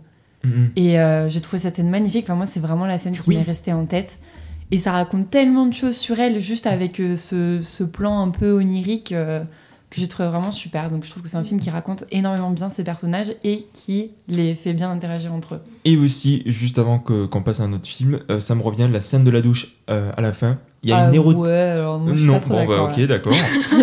je trouve qu'il y a un érotisme dans le film, sans que ça soit trop appuyé, vraiment une tension et, et- et c'est somptueux. Vraiment, non, non, non, bref, Univers Yanji. Léa, j'espère que tu vas beaucoup aimer. Bah, J'espère aussi. Sinon, mais... t'es viré du podcast, mais Ah après, ouais. tout va bien. non, mais pas de souci. Euh, Euh, non, mais- mais en vrai, moi, j'avoue que les films où les conflits sont un peu plus mineurs et sont un peu moins euh, dramatiques, Mm. et c'est- je pense que c'est cool qu'il y en ait de plus en plus parce que c'est c'est chouette ce genre de film, je trouve. Ouais, Non, on évite de tomber dans le vaudeville euh, de genre quoi Oh, Euh, tu Madame avec Martin, lui voilà. Madame Martin a couché Alors que, avec Monsieur alors que vraiment, Louis. le film aurait pu très vite partir là-dessus. Exactement. Et, et il évite cet écueil qui, pour moi, en fait devenir ben, un des. Je sais, Mm. c'est un petit grand film. Voilà, c'est un petit grand film de l'année. Oh. Nous allons passer sur les films qui sont dans trois tops avec. Alors attends, j'ai plus le nom de la réalisatrice parce qu'elle a trois trucs, elle a trois noms. Hop hop hop hop hop. Une femme, certainement. je Oh là la- là C'est parce qu'elle a trois noms, c'est tout. Et que c'est pas elle qui a fait l'adaptation de Dumb Bouffon, sinon j'aurais retenu son nom. J'imagine que c'est Greta Gerwig. parce qu'il y a quelques Et pas. Gerwig Euh, Ah non, t'as pas la ref. J'avais mis euh, Gerwig dans la version sur Twitter de, du remontage de Barbie. Oh là là. Ah oui. Oui. Bref, attends, on est à la sixième place. Oui, en sixième position.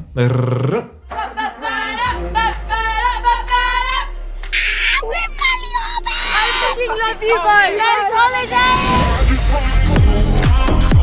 Oh, oh my god, you look insane! If you don't get laid on this holiday, then you never will. I can't die a virgin! What's your name? Tara. Do you think he's gonna fit? Yeah. We're about to get you lot so fucking horny! How to Have Sex de Molly Wanning Walker. Alors, il est dans le top de qui déjà? Il est dans le top de Zara, de Léa et de David. Nous allons commencer par Léa parce que toi tu l'as placé en troisième position de ton top. Et ben, euh, que dire? Non, mais j'ai même pas grand chose à dire. C'est juste euh, très très fort comme film. Voilà. non, non, mais c'est un film extrêmement fort et, et euh, puissant sur des sujets qui sont vraiment pas simples du tout. Euh, donc, ah oui, pour faire un pitch, alors donc c'est des étudiantes. Enfin, j'ai pas très bien compris euh, quel âge elles ont. pour moi, elles sont elles sont au mineures. lycée. Elles Elles ont Ouais, 17 ans. elles- Oui, elles sont clairement lycéennes. mineures. C'est ouais, c'est mais- précisé dans le film, ouais, Ouais, elles ont pas encore 18. Ouais, parce Oui. qu'elle parle de ce qu'elles vont faire après, etc. En disant, donc on dira qu'on a lycéennes. 18 ans. Voilà. ouais, Oui. voilà. Ça, ça, j'avais compris qu'elles étaient mineures, mais je pense qu'elles sont en train de finir le lycée. Mm. Et euh, du coup, c'est des, donc, euh, des lycéennes anglaises qui euh, vont faire un peu des, une sorte de. Comment on dit Spring euh, break. De spring break, ouais, voilà, c'est ça. Non, à Ibiza. Enfin, c'est pas Euh, Ibiza, ouais, mais. c'est en Grèce, quoi. Oui, voilà. Et euh, et il y en a une, celle qu'on suit le plus. son truc, c'est que elle a jamais couché avec personne et elle veut coucher avec un mec. Voilà, en gros, pour commencer, c'est ça. Et j'ai trouvé que c'était vraiment un film très très fort, avec une empathie énorme pour les personnages euh, féminins du film. Euh, pas que d'ailleurs, mais surtout pour ces personnages-là.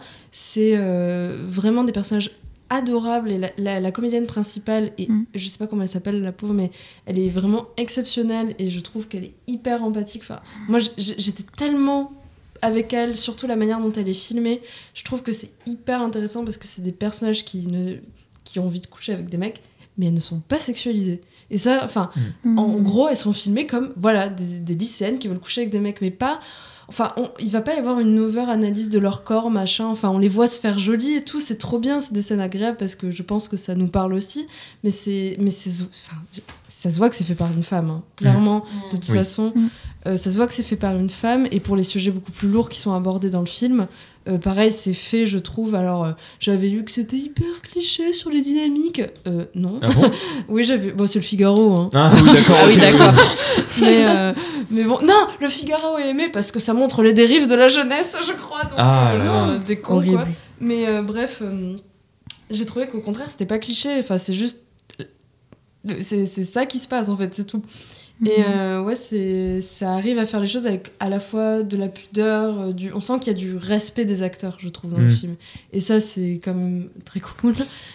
Et moi, j'ai beaucoup aimé les scènes de fin aussi, euh, parce que, sans dire ce qui se passe, par contre, d'un point de vue cinématographique, c'est vrai que ça enchaîne beaucoup de gros plans euh, sur euh, la comédienne principale, ce qui fait que vraiment, on ne la lâche jamais, on est tout le temps avec elle, et ça, c'est trop bien.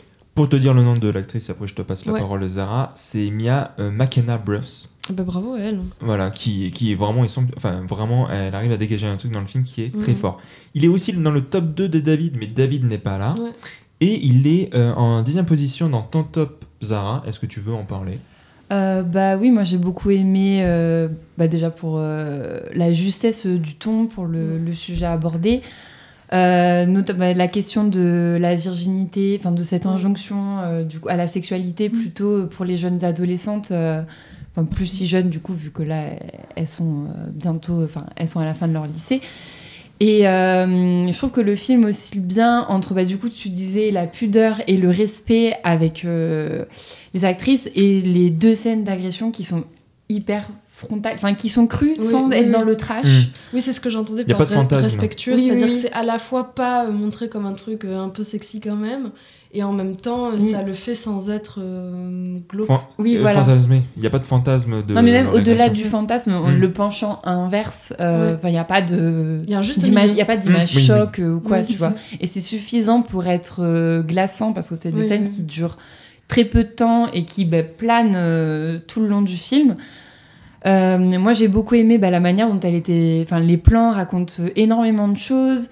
Euh, j'ai beaucoup aimé ce moment où elle rentre de la, de, elle rentre de la fête et Mm. elle est complètement écrasée par le décor avec la rue totalement Mm. abandonnée. On la voit rentrer. Elle- en fait, elle paraît si petite, elle paraît si jeune. Mais et oui, euh, oui, elle est je trouve trop que vraiment le, le casting est bien réussi parce qu'en en fait, on y voit une espèce de. Enfin, on voit les restes de l'enfance en fait euh, qui il y, a- Oui. il y a une petite naïveté Ah euh, oui, c'est ça. hein. On- Enfin, qui, elles font qui fait mal à voir quoi, et euh, et d'un autre côté euh, le film arrive à retranscrire euh, tu disais moi les scènes de de préparation. euh, parce que je crois qu'on avait déjà reparlé- un peu parlé de ça quand euh, on, on avait abordé le Ouais, film la dernière fois. dessus. Je trouve que le film retranscrit hyper bien euh, cette espèce de, de joie à se préparer avant d'aller euh, avant d'aller en soirée et qu'au final c'est presque le meilleur moment. Ah oui, c'est quand tu te prépares, euh, c'est quand tu te prépares ensemble euh, entre potes quoi, qu'il y a cette espèce d'euphorie et tout.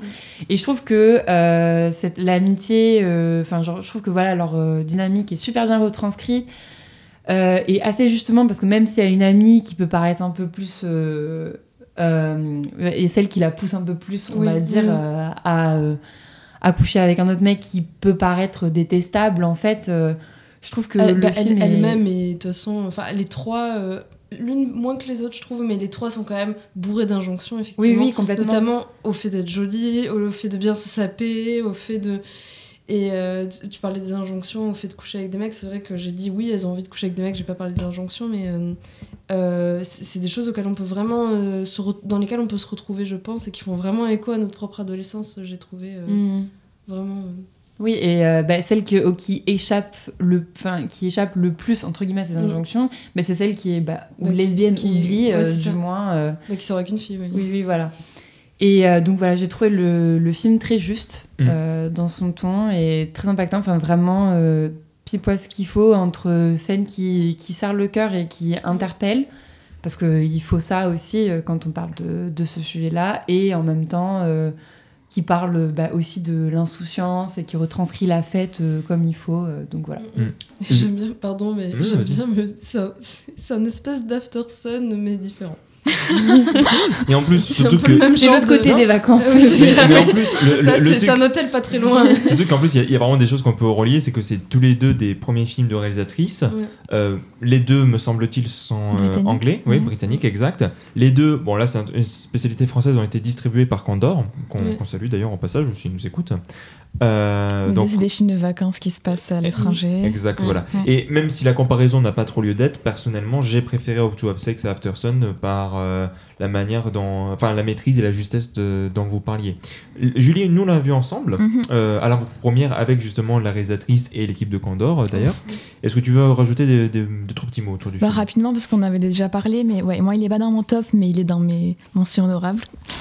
Parce que pareil, c'est un film qui m'a beaucoup marqué, mais c'est voilà, c'était peut-être un film qui était presque trop dur pour que j'arrive à le mettre dans mon Mm. top. Mm. Parce que moi, c'est ce qui m'a marqué, c'était vraiment cette violence euh, à travers tout le film, Euh, même les scènes de, de, de soirée, euh, d'amusement un petit peu dans la première moitié du film. Moi, je l'ai vécu avec beaucoup de, de violence. En fait, j'ai trouvé ça très difficile à voir parce que Mm.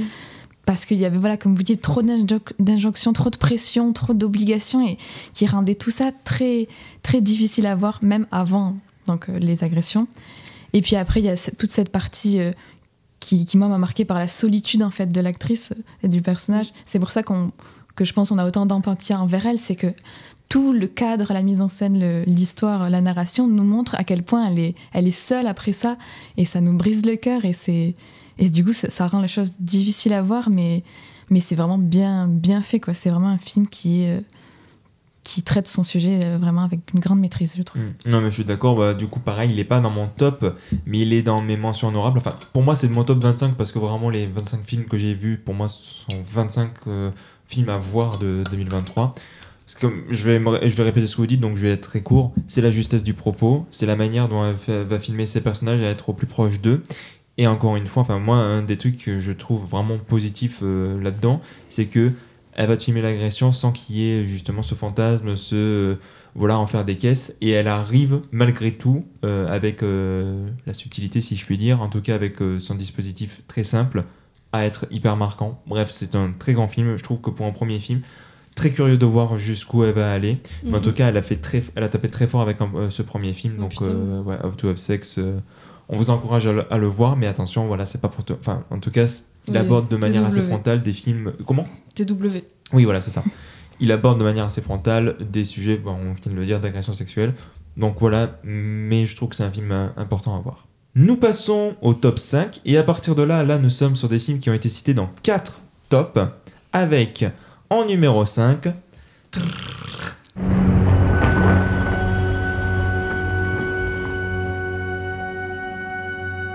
We have a problem. I received another weird email. There's no reason to get caught up in any intrigue. I'm worried. She's starting to disappear into herself. Tar de Tall Fields. T'as pas un bouton pour faire les tr- Non, je l'ai- en fait, techniquement, je pourrais le faire. Attends. Attends. Euh, là, c'est les gens qui rient, vu qu'il y a personne qui rit. Les gens qui rient. Attends, je, je peux même pas le changer. What the fuck? euh. What the fuck Pourquoi je peux pas le changer? Bon, c'est pas grave, on le fait à la, à la bouche. Attends. non, je peux pas le changer. Oui, ou comme ça. Bref, euh, Tar de Tall Films. Alors, il est dans le top de Zara, euh, de, de, de, de, de, de- de Marc, de Julie et le mien. Je vais en parler un dernier parce que j'ai trop de choses à dire. Nous allons commencer par Zara. Il est euh, du coup septième de ton Oui, top. voilà, il était pas si. euh, Bon, c'est quand même pas mal. Oui, oui, oui. Mais en fait, je pensais qu'il allait rester. Enfin, que j'allais le mettre plus haut que ça au moment où je l'ai vu. Je me suis dit, Mhm. ah là là, ça, ça va être un film dans la tête qui va grave rester. Puis au final, pas tant que ça. Euh, parce que, en fait, euh, donc moi j'ai beaucoup, aimé- j'ai beaucoup aimé le film, notamment pour euh, son montage. J'ai trouvé que c'était excessivement bien monté. euh, et c'est rare que je note le montage euh, dans les films parce que, en général, euh, pour moi, enfin, de mon point de vue, le bon montage c'est celui que je remarque pas spécialement. Euh, mais en fait, là, je trouvais que chaque scène, chaque plan durait le temps qu'il fallait. Euh, Il y a notamment des, des plans, enfin, il y a un plan qui m'est vachement resté en tête qui dure une demi-seconde. T'as allumé la lumière. On voit. Désolé. Euh, un plan euh, euh, qui dure une demi-seconde et qui m'est vachement resté en tête. Donc moi, voilà, ce que je retiens du film, c'est cette notion de rythme. Ça parle de femme chef d'orchestre. Euh, que j'ai trouvé vraiment, euh, vraiment juste. Le film arrive à construire une tension autour de son personnage que je trouve hyper bien faite. Euh, du coup, un personnage qu'on se met un peu à craindre nous-mêmes pendant le récit parce que, euh, enfin voilà, Kate Blanchett est hyper impressionnante euh, dans ce rôle. Moi, c'est les points que j'ai retenus du film et je trouve que c'est pour ça que ce film, enfin, est resté pour son montage et pour l'interprétation de Kate Blanchett, qui, je pensais sincèrement, aller la voir, aller avoir l'Oscar pour ce rôle-là. Euh, donc euh, voilà, mais je vais vous laisser euh, dire. euh, Bah, par rapport à ça, comme beaucoup disent, elle avait déjà deux Oscars et ils ont Mm. dit bah, autant le refiler à Michelle Yeoh. Puis ensuite, elle n'en a pas eu, ça fait longtemps qu'elle est là. Et en plus, c'est pour Everything, un film qui a fait beaucoup parler de lui. Donc euh, c'est possible que ce soit à cause de ça, mais je suis d'accord, c'est Kate Blanchett qui devrait l'avoir. Euh, Marc, lui aussi, l'a mis dans, en septième position. Ça, C'est un point commun que vous avez tous les deux. Nous montons un petit peu en, le- en cinquième position dans le top de Julie. Donc euh, Oui. toi, du coup, euh, est-ce qu'il y a d'autres choses dans le film qui t'ont marqué euh? La même chose, tout pareil. Allez, Non, voilà. oui, en vrai, en vrai, oui. Oui, oui, bah, bien sûr, s'il est top 5, le c'est pas pour le rien. Plus, le plus impressionnant, bah, comme vous dites, c'est vraiment la, la performance de Kate Blanchett. Enfin, c'est vraiment impressionnant. Et, et j'ai beaucoup aimé comment, enfin voilà, tout le film, c'est un petit peu ce, on va disséquer ce personnage, on va essayer de la comprendre, de comprendre ses motivations, sa psychologie. Et, euh, j'ai l'impression que tout, euh, tout le film et toute la mise en scène est à l'image de son personnage, c'est-à-dire cette, un peu cette froideur, ce contrôle, Mm. cette volonté de la perfection euh, qui transparaît par le personnage on, on est visible dans la façon dont le film se crée, j'ai l'impression. Moi, c'est vraiment ce qui m'a marqué, c'est-à-dire une espèce de, de, film qui est tout tendu, tout fro- à la fois froid et contrôlé, mais euh, pour une bonne raison. Je dis, c'est pas du tout négatif, au contraire, c'est, ça, ça montre que qu'il maîtrise vraiment son sujet et la façon dont il veut montrer son personnage. Et donc vraiment, c'est un film, tu sors de là, t'es en mode waouh, ça, ça te, ça te bouscule quoi. Et je comprends un, peu ce que tu veux dire, c'est que pareil, en sortant de là, j'étais en mode ça va me marquer pendant très longtemps. C'est pas un film auquel je pense très souvent, mais dès que j'y repense, je suis en mode waouh, c'est vrai que ce film il est vraiment fou. Donc voilà, pour, pour ça, euh, c'est un film qui m'a marqué. Ce que tu viens de dire, je l'ai pas mal avec les filles d'Olpha. Euh, bon, on le citera pas, mais tu vois, il est, il est sixième dans mon top. Et c'est Mhm. vrai, c'est pareil, c'est un film qui, quand j'y pense, enfin, j'y pense pas tant que ça, mais quand j'y pense, il me marque de fou. Oui. Tar est, pour, est, dans, est mon top 2 de l'année. Euh, je l'ai dit, je le répète, non seulement pour moi c'est le meilleur film de l'année, c'est le chef-d'œuvre de l'année et c'est un des plus grands films de ces cinq dernières années au moins. Oui, voilà. Je sais que tout le monde n'est pas d'accord avec moi. Voilà. Léa est en train de faire euh, non, non, non, non. euh, emoji, yeux en l'air. euh, voilà, etc. Je sais qu'on n'est pas tous d'accord avec ça. Alors, bon, voilà. Il y a, y Kate Blanchett, il y a le montage. Donc, vous l'avez dit, mais je suis complètement d'accord. Je trouve ça ahurissant. Il y a une confiance. Je veux dire, quand il arrive à faire des enchaînements de un seul plan et t'arrives à comprendre tout ce qui vient de se passer dans une scène. je trouve ça fou de- de- d'arriver à ce niveau de narration. On se dit un plan et t'arrives à tout comprendre de ce qui vient de se passer, ce qui vient de dire que- quelles vont être les relations entre les personnages, quelles vont être les conséquences. Kate Blanchett est phénoménale dans le film. C'est rare que je parle des acteurs et des, enfin des actrices. C'est pas un truc qui marque tant que ça. C'est surtout, tu vois, mise en scène, etc. Mais là, pour le coup, force est de constater que c'est fou. Alors, on peut dire film à Oscar si on veut, soit. Bon, il n'en a gagné aucun. Mais voilà, il y, y a un truc. Et puis encore une fois, c'est c'est ce propos, comment tu vas dessiner son personnage, le milieu dans lequel il est, et que vraiment tu vas mener progressivement, petit à petit, toutes les choses. Je trouve que c'est extrêmement bien maîtrisé, c'est au niveau de son cadrage, au niveau de son propos, au niveau de comment il amène les choses, comment les personnages sont dans l'étau qui se resserre progressivement, comment on arrive à voir comment Lydia Tarr finalement vers quoi elle va pencher. Et tu vois, j'avais dit à l'époque qu'il y avait un, côté un petit peu ambigu dans son propos, au niveau notamment de la cancel culture, au niveau de comment il aborde les choses. Et c'est vrai que tu vois, récemment, on a eu euh, un film pas ouf qui s'appelle Dream Scenario, désolé si vous l'avez aimé, qui lui aussi est ambigu sur euh, la cancel culture, mais c'est pas pareil. Parce qu'il y en a un qui va condamner là où l'autre va dire Oh, bah c'est quand même dommage un petit peu ce qui se passe. C'est Tar qui condamne, hein, c'est pour ça que Tar est un bon film. Et bref, ce que je veux dire, c'est que la manière dont, des fois, elle va euh, le, réalisateur va t'amener, va te pop un truc, genre à la 15e minute, et ensuite il va pas y toucher jusqu'à euh, pendant 1h30, et ensuite il te la ramène. Je trouve ça fou. Oui, voilà, c'est mon ordinateur, en fait, il y a un petit bout, et dès que je lève le bras, hop, il tremble. Bref, je trouve qu'en termes de structure, en termes de réalisation, je trouve que c'est phénoménal. C'est un film phénoménal, pour moi, c'est un chef-d'œuvre. Je comprends qu'on est qu'on le reconnaît pas à ce point, mais Du coup, Léa, tu l'as vu pour moi c'est grandiose. Léa l'a vu. Ah, et t'en penses quoi Et toi, pas aimé. il n'est pas Et dans ton Bah, top dis-nous pour. euh, oui, voilà. Non, mais je m'intéresse. pas. J'ai pas des raisons très très euh, normales de, de pas avoir aimé ce film. Déjà, en fait, euh, j'ai vu le film, je pensais pas voir ça comme film, et du coup, j'étais hyper déçue parce que je pensais voir un film d'horreur. Ah.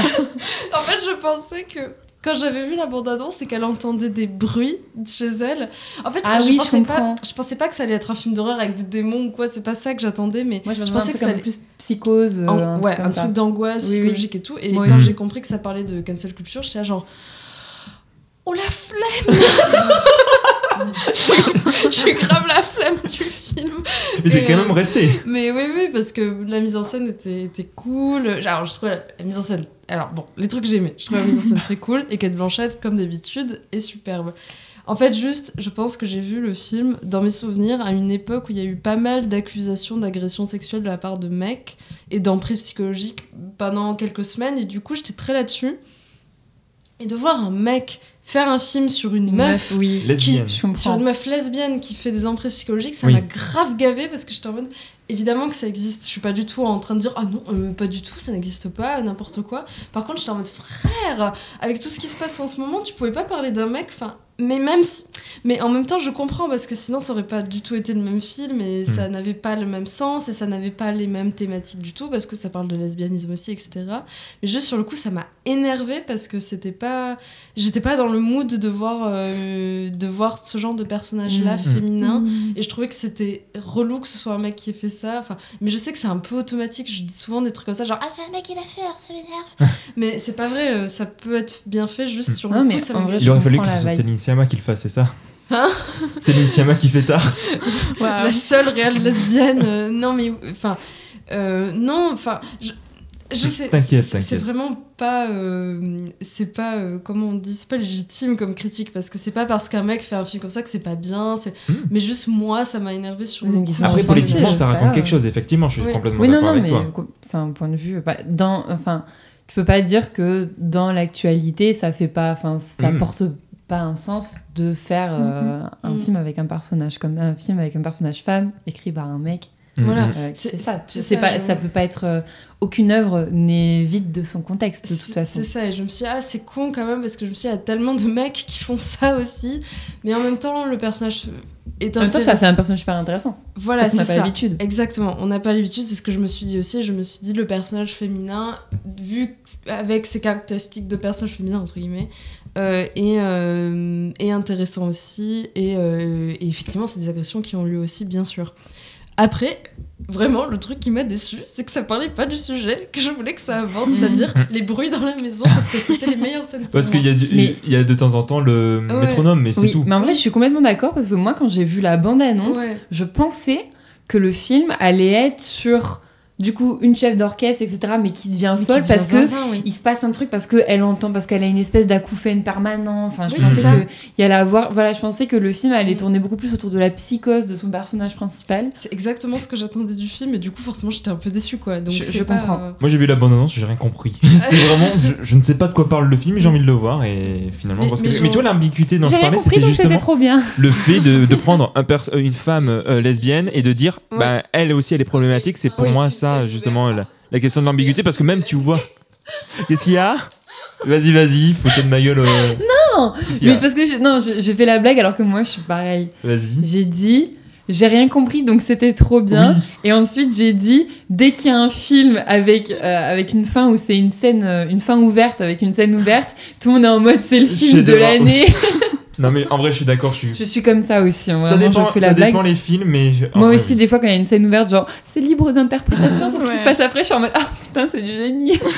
Mais j'ai beaucoup aimé la fin de Tar, d'ailleurs. Ah oui, elle est trop bien. Ah bah, ouais, un peu justement. perturbée, j'étais en mode, quoi? Mais Non, parce je que ça bien. C'est pas le revers de la médaille, c'est vraiment ah, le. Ah oui, c'est le revers Enfin, du oui, coup du coup, de la le- médaille de tout. hein, là, c'est- Bah oui, mais j'ai trouvé, du coup, je, je sais pas, j'étais en. Enfin, je- c'était une. Je veux dire, mi figue, mi raisin. J'étais en mode, c'est une punition mi figue, mi raisin pour moi. Genre, c'est en mode, Mhm. eh. Ah si, un autre truc que j'ai pas trop aimé, j'ai pas aimé la manière dont les personnages jeunes étaient écrits. J'ai très- trouvé assez cliché et euh, Un peu boomer, ouais. un peu, c'était un peu booms la manière dont. Non mais moi, en tant que personnage, en tant que personne transgenre, je ne me vois pas écouter. cette- Ah oui, dans les gens ne parlent pas comme Ouais, ça. ouais. Dans Les gens, Mm, mm, c'est mm, des raisons qui peuvent être effectivement évoquées, mais on ne parle pas comme ça. S'il vous plaît, arrêtez. Ouais, je. Rencontrer je des jeunes gens dans votre vie, ça vous ferait du bien. Notamment Edouard, euh, Édouard Leduc, voilà. Euh, Peut-être je le prononce mal, celui qui a pris la fille de son père. Peut-être voit comment on parle des jeunes, Peut-être on rencontre des, des adolescents, ce serait pas mal. Comment ils parlent Tout le monde a pu parler de Tar, mais bon, bref, voilà. euh, Tar, immense banger. Euh, Voilà, trop tard. objectivement plein de qualités. c'est fou. Mais après, tu vois, c'est vrai que les gens qui ont du mal, c'est vraiment ça qu'ils abordent. Et je comprends totalement pas le côté horreur, mais vraiment la manière de. Voilà. Et il y a un commentaire Letterbox, c'est le plus liké que- qui me fait très drôle, c'est Joker, mais pour les lesbiennes. Et je trouve le, vraiment le, le truc très drôle.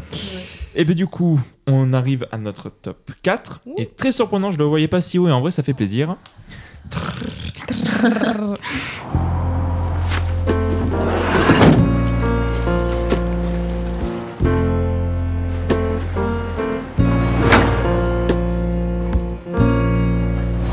Just a perfect day. Drink sangria in the park. 平山さんって And then 結婚してないですよね寂しくないですか dark we go home. お疲れさおじさん Perfect Days de Wind Wonders. Alors, il est dans le top de Zara, il est dans le top de Léa, il est dans le top de Julie Très compliqué de dire les prénoms des et femmes. le, hein. et le top de David. David. Oh, Ah. Bon, qui veut commencer? Allez, on va commencer du plus bas au plus commence? petit. Julie, Julie, vas-y. Julie, il est, il est dixième de Voilà, ton top c'est en 10. top Il 10. est tout en bas. Oui. Ben, quand je faisais mon top, au début, je pensais pas le mettre. Et Mhm. puis après, je me suis dit, ben, en fait. euh, en fait, si. en fait, oui. Voilà. il, il manque. Il manque une case. Bon, allez. non, mais il- ce film, en fait, euh, j'y pensais quand même, tu vois. J'arrivais pas à m'en défaire. euh, Mm, mm. Du coup, je me suis dit, bon, bah, allez, top 10. Et donc voilà, c'est. Mais en fait, on en a déjà un petit peu parlé, mais. Tu peux continuer. Mais du coup, c'est. C'est un film qui est vraiment très beau sur euh, la beauté du quotidien et, et apprécier en fait euh, les petites choses de la vie en quelque sorte. Et moi, ça ça m'a fait beaucoup de bien de, voir ce type de film qui vraiment prend le temps euh, de de regarder en fait euh, les choses quotidiennes. euh, voilà, vraiment, je sais pas comment dire, mais apprécier et prendre vraiment ce, ce temps-là, donner de la valeur finalement aux choses qu'on fait tous les jours, regarder les arbres, aller à la bibliothèque, enfin acheter un livre. Et en fait, ça m'a fait beaucoup de bien de juste prendre, prendre ce temps pour, pour voilà, donner de la valeur à ces petites choses qui sont, pas, qui sont, qui sont finalement pas petites puisque c'est ce qu'on fait tous les jours. Et en plus, euh, voilà, il y a cette façon de raconter, cette façon de, euh, de, de découvrir ce personnage que j'ai trouvé aussi très belle. euh, et la, la musique, que cette BO années 70-80 qui, pour moi, rajoute un petit truc en plus. Donc voilà, je... un film que j'ai beaucoup aimé. Mhm. Nous allons passer à Léa. Toi, il est euh, en quatrième position, Mm. donc euh, bien haut aussi. Euh, Perfect Days, du coup. J'aurais pas plus de choses à dire que Julie, je pense, Hmm. mais, euh, mais oui, c'est un film qui est très beau et très doux. non, mais euh, j'ai trouvé que les personnages étaient très, très, très touchants et très attachants aussi. Et j'ai. j'ai. Oui, oui, vas-y. Leurs toilettes, ils sont super cool. Oh là là, alors ça, justement, j'allais aborder Ah, ce super point. cool. Non, parce que j'avais des questions à poser sur Perfect Days, parce qu'il y, a- il y a des débats. Ce débat, ça fait depuis que le film est sorti qu'il y a des gens a qui sont pour sur- et des gens qui sont contre. Alors, mais comme ça qu'ils vas-y. sont contre, les- c'est les meilleures toilettes du monde. Enfin, je sais pas. euh, Mm, mm. Mais du coup, Ah, mais je sais ce que tu vas Non, dire. qu'est-ce que tu veux dire par Je suis ready pour le talk toilette. Attends, attends, justement, oui, oui, parce que j'allais te lancer dessus parce que je sais très bien ce que t'en penses et on pense pareil. Mais du coup, pourquoi Qu'est-ce que c'est en, en relevant le fait que les toilettes sont propres? C'est juste, c'est cool ou Ah, mais il y a propre, quelque- non, mais elle- c'est- elle a non, dit non, cool. moi je dis pas propre. Ah, enfin, cool. euh, propre. Alors, bon, moi j'ai trouvé que les. les, les- Ah oui, alors oui, les toilettes sont propres. euh, alors, juste qu'on soit clair, d'un point de vue euh, culturel, c'est tout à fait logique que ces toilettes soient propres. hein, les- c'est- C'est c'est- c'est très culturel, hein, ça c'est déjà. Et ensuite, bah, je sais pas, juste ils sont. Enfin.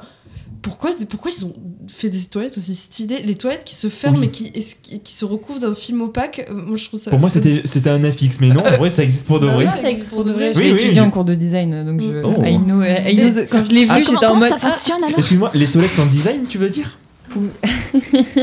Et d'a- Et d'ailleurs, j'adore la scène où il y a une anglaise ou une américaine, je sais Oui. pas, qui, qui arrive et qui dit euh, Désolé, je sais pas comment ça fonctionne. Et puis il rentre et il montre. Et c'est des petites scènes comme ça qui sont sympas, qui font justement des, des, des- C'est des scènes effectivement du quotidien dans lesquelles on se reconnaît beaucoup et qui sont des interactions sociales un peu. euh, des, euh, ouais, des, des, des interactions sociales sympas. D'autres un peu moins, mais euh, ouais, j'ai vraiment trouvé ça très touchant. Le personnage principal qui parle vraiment pas beaucoup, moi je trouve ça assez agréable aussi. Moi j'aime bien les films où ça parle beaucoup, mais ça m'a reposé, j'en avais besoin à ce moment-là. Et euh, moi j'ai ouais, j'ai aimé être dans le quotidien de cette personne et voir comment ce quotidien est troublé et, et, et voir la, la, la, hum, disons la c'est hyper cliché la carapace du personnage se briser au fur et à mesure du film. Mm. Je trouvais ça vraiment Mm. agréable à regarder. Et à la fin, on est sur un personnage qui est en train de d'aller peut-être mieux ou de se découvrir quelque chose. Enfin, mais c'est c'est pas complètement fini. On sent qu'il y a un après. Et pour moi, c'est important les Mhm. films qu'on sente qu'il y a un après le film qui sera peut-être même plus grand que ce qu'on vient de voir.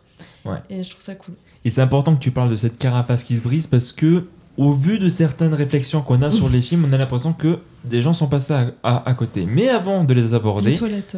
Quoi Euh, T'avais une mais, question à me euh, poser sur les toilettes. Non mais on- tu verras, on en parlera après. Mais avant, on va quand même donner la parole à celle qui a le plus apprécié top 2. Et j'étais surpris. Mais en Oui. vrai, finalement, ça tombe sous le sens parce que t'aimes beaucoup ce film. Bah c'est toi quand même, Zara. Tu l'as mis en deuxième position de ton Ouais, top. moi j'étais complètement embarquée par le film et pourtant c'était pas gagné parce que c'est un film qui fonctionne ben, un peu sur un système de boucle vu que c'est enfin de boucle dans le sens où Mm. c'est le quotidien d'un personnage qui a un travail pas pas intéressant à savoir nettoyer les toilettes publiques et donc du coup il fait les mêmes choses il se réveille à la même heure il va au même resto il a ses mêmes habitudes et tout ça. De prime abord, ça fait pas super rêver, mais je trouve que le film arrive à t'embarquer avec ce personnage qui paraît plus complexe, je pense, que ce qu'on veut vraiment voir, parce que Mhm. certes, le film parle de beauté du quotidien, euh, de bah voilà d'apprécier les choses, euh, ce, ce moment de contemplation quand il photographie les, les- Mhm. les feuilles des arbres, ce- ces, ces échanges qui évoluent, que ce soit avec sa nièce ou que ce soit avec la personne avec qui il s'assoit à côté dans le temple, là, qu'il y a Mm. des petites interactions, etc. Donc le film est très beau et le, ri- et le film arrive à t'embarquer dans ça, mais je trouve que ce n'est pas euh, que un film qui est sur la contemplation du quotidien. Je trouve que le film enfin que le personnage plutôt est plus compliqué que ça, et ça on nous le fait comprendre euh, avec euh, les touches euh, de son passé qui reviennent, donc du coup Mm. avec sa nièce, avec l'interaction avec sa sœur, euh, ce moment où il discute avec sa nièce, euh, et donc ils ont un moment hyper privilégié ensemble parce qu'ils se voient pas hyper souvent, et qu'elle lui dit euh, et si on allait à la mer? Ah, et bien. que lui il est en mode euh, non ça on le fera plus tard et elle lui dit mais pourquoi? Et euh, donc euh, j'ai donc il dit non parce que bah il est en mode chaque chose en son temps chaque chose à sa place etc mais on comprend aussi euh, et ça je trouve que c'est surtout sa scène de fin qui peut lui donner euh, cette euh, cette aura là enfin cette interprétation là au film que voilà, c'est un personnage beaucoup plus torturé et résigné qu'on y pense parce qu'on voit qu'il a eu une autre vie, qu'il n'a Mhm. pas toujours été dans ce cadre social-là. Et euh, moi, dans ce plan final qui est hyper marquant, Mhm. euh, on peut y voir de la libération, mais on peut aussi y voir euh, une espèce de. Enfin, moi, j'ai vu aussi de la souffrance Oui. dans le fait de se laisser aller, en fait, dans ce quotidien où il est toujours content de lui, content de ses tâches, où effectivement il apprécie les choses, etc. Là, je trouve que tu parlais de carapace tout à l'heure, mais cette carapace qui se fend, elle peut aussi laisser passer bah, euh, une espèce de pas de tristesse par rapport à son sort, c'est pas le bon mot, mais De voilà du fait que- voilà de... mélancolie, du fait que bah, sa vie elle qu'il pas a aussi, manqué, en euh, fait, oui euh. voilà, sa vie elle est peut-être pas aussi complète que, que ce que le film euh, peut bien nous faire croire. Oui, surtout que quand il revoit sa nièce qu'il n'a pas vue depuis des années, justement, quand on revoit quelqu'un qu'on n'a pas vu depuis des années, tout ce qu'on voit, c'est les années qu'on n'a Oui, pas oui. vues, justement. Et, euh, le, et le peu d'indices que le film te lâche dans les interactions avec sa sœur, tu Oui, comprends voilà. qu'il y a une histoire avec le père, etc. Et que la, Et la qu'il lui femme qui parle travaille plus. dans le bar aussi. Oui, oui, oui. On sent toutes les occasions manquées, en fait. Oui, euh, voilà. En fait, on sent que voilà, il a eu une vie. On ne sait pas ce qui s'est passé dans sa vie. En fait, il y a une série de choix qui l'a amené à cette espèce de vie ascétique euh, où il se contente. euh, et, de, et le film retranscrit très bien. hein. Je dis pas que le film fait de la, de la fausse esthétique autour de ça. Je trouve qu'il arrive vraiment à magnifier ces moments du quotidien. Mais je trouve que c'est plus compliqué, que l'histoire est plus complexe que un personnage qui a un sort de merde et qui du coup euh, Oui. s'acclimate euh, et trouve son quotidien beau parce que bah, c'est ce que la vie a à lui offrir. Ouais, Oui, je suis- tout à fait. Je suis d'accord. Je rajoute deux choses et après j'ai deux aspects à vous faire débattre un petit peu là-dessus. De un, euh, tu vois, on vient de parler de Kate Blanchett dans le Tar, comme quoi elle est phénoménale parce que Ah oui, là du coup elle en de- fait de vraiment fou. des caisses. Euh, Dans les autres Oscars qu'on a eu cette année, il y a eu euh, putain comment il s'appelle? Brendan Fraser dans The Whale. Et là, c'est vraiment, je, euh, je vais t'en mettre du pathos, je vais te montrer à quel point je souffre. Donc voilà, il y a quelque chose de très, pas du tout dans la retenue. Et je trouve que c'est quand même très important de relever l'interprétation de Koji euh, Yakusho, Yakusho. qui est excellente. Pour le coup, vraiment, il est toujours, à- Il enfin, arrive toujours à tenir. Il y a beaucoup de retenue. J'ai envie que ce soit mon papy. Et pourtant, et pourtant, malgré la retenue, tu arrives à comprendre tout, euh, tu vois, par ces micro, euh, micro expressions, tu arrives Oui. très bien à Bah, comprendre. comme, sur- il parle pas, comme il parle. euh, C'est un personnage mythique, oui. Comme il parle pas beaucoup, bah, on le regarde beaucoup. C'est ça. Et par le regard, il arrive à dégager beaucoup de choses. Le plan de fin, évidemment, on en parle parce que forcément, il arrive à libérer quelque chose qu'on n'a pas auparavant. Mais voilà, il est excellent, il est vraiment très bon, donc le relever. Et aussi, c'est un film réalisé par un Allemand, donc du coup, euh, sur le Japon. Et pourtant, il n'y a pas du tout ce côté, bon, on en avait parlé lors de l'émission, mais j'aime bien le relever. Il n'y a pas du tout ce côté, euh, tiens, euh, pas exotique, carte postale, etc. Mais on sent un Tokyo par les Tokyoïtes, du coup, ils s'appellent les habitants Oui, de Tokyo. Enfin, on sent quelque chose de très sincère et tout. Moi, le seul Oui. regret que j'ai par rapport à ce film, c'est que j'ai eu de l'attente. En fait, quand je l'ai pas vu à Cannes, et à Cannes, il a eu de très très bons retours. Et du coup, euh, je n'avais qu'une seule envie, c'était ma plus grosse attente de cette seconde moitié d'année. Et du coup, je m'étais vraiment créé une attente, ce qui fait que le Oui, film n'était pas aussi haut que ce que j'a- j'a- j'avais. Néanmoins, depuis la fin de, enfin depuis mon visionnage, il a pas mal grandi en moi. J'ai qu'une seule hâte, c'est de le revoir. Parce que je pense qu'il pourrait très bien avoir une place dans mon top. Il a tout pour me plaire. Mais c'est Mhm. juste que j'avais trop d'attentes, donc forcément, il n'y est pas. Maintenant, deux questions. Mhm. Il y a quelqu'un autour de notre équipe, pas autour de cette table, mais de notre équipe, qui. qui n'a pas trop aimé le film, enfin qui trouve le film sympa, mais qui dit c'est un film macroniste parce que le film est en train de dire les petits gens, ils ont euh, des petits travails, ils doivent se contenter des petites choses euh, qui feront le bonheur, il faut pas qu'ils aillent plus loin et que du coup il faut se satisfaire du nécessaire, il faut se satisfaire de sa condition misérabiliste ou je sais pas trop Est-ce que je peux dire un truc tout de suite? Déjà dire il faut pas qu'ils aillent plus loin. Déjà ça c'est un peu macroniste parce que ça veut dire qu'il y a des le film dit sous-métiers. ça, le film Non, dit ça. De dire Ah. que ça Hmm. pousse pas les gens à aller plus loin, c'est déjà un peu macroniste en soi parce que ça veut dire que le travail est le centre de ton monde Mm.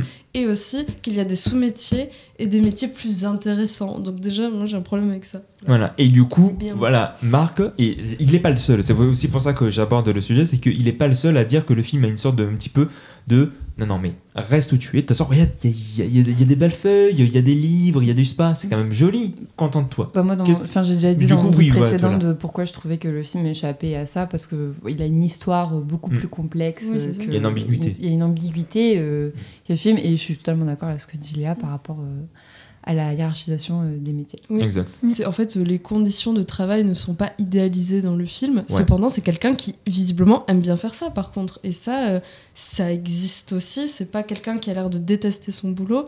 Et je pense que le Il film, idéalise pas non plus. il Pour moi, il s'en contente, tu vois, plus qu'il aime, il s'en contente. Oui, ils sont En tout cas, ce que laisse sous-entendre pas le film grave. plus tard. Oui, après, C'est- oui. En fait, c'est pas grave, et ça, je pense que déjà, estimer que le boulot est pas forcément le centre de notre vie, euh, ben, Hmm. déjà, c'est une chose, et puis surtout, je pense que le film parle pas du tout de ça, en fait. Ouais, c'est ça. Euh, Le film parle effectivement d'une personne dont la vie globale s'est mise en pause, et dans la vie globale, euh, comme tu disais, Zara, est un peu plus compliqué que ça, c'est-à-dire que visiblement, il a manqué plein de choses, et c'est peut-être ça qui l'a emmené à faire ce métier, mais c'est peut-être autre chose.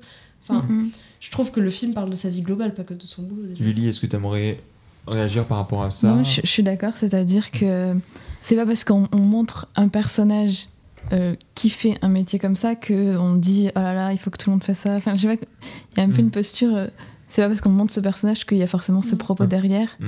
Et, et en plus, euh, voilà, le- on ne montre pas ce métier comme dégradant.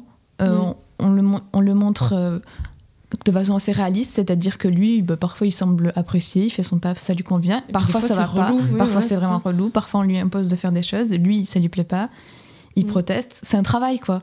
Mais ce serait pour moi justement assez misérabiliste de montrer à quel point oh ce boulot est horrible. Voilà. Regardez euh, Ah. les, les travailleurs, c'est affreux. euh. Et c'est là que Robin va dire Le deuxième. Et les toilettes le- pleines de le caca. deuxième débat. Oui, alors voilà.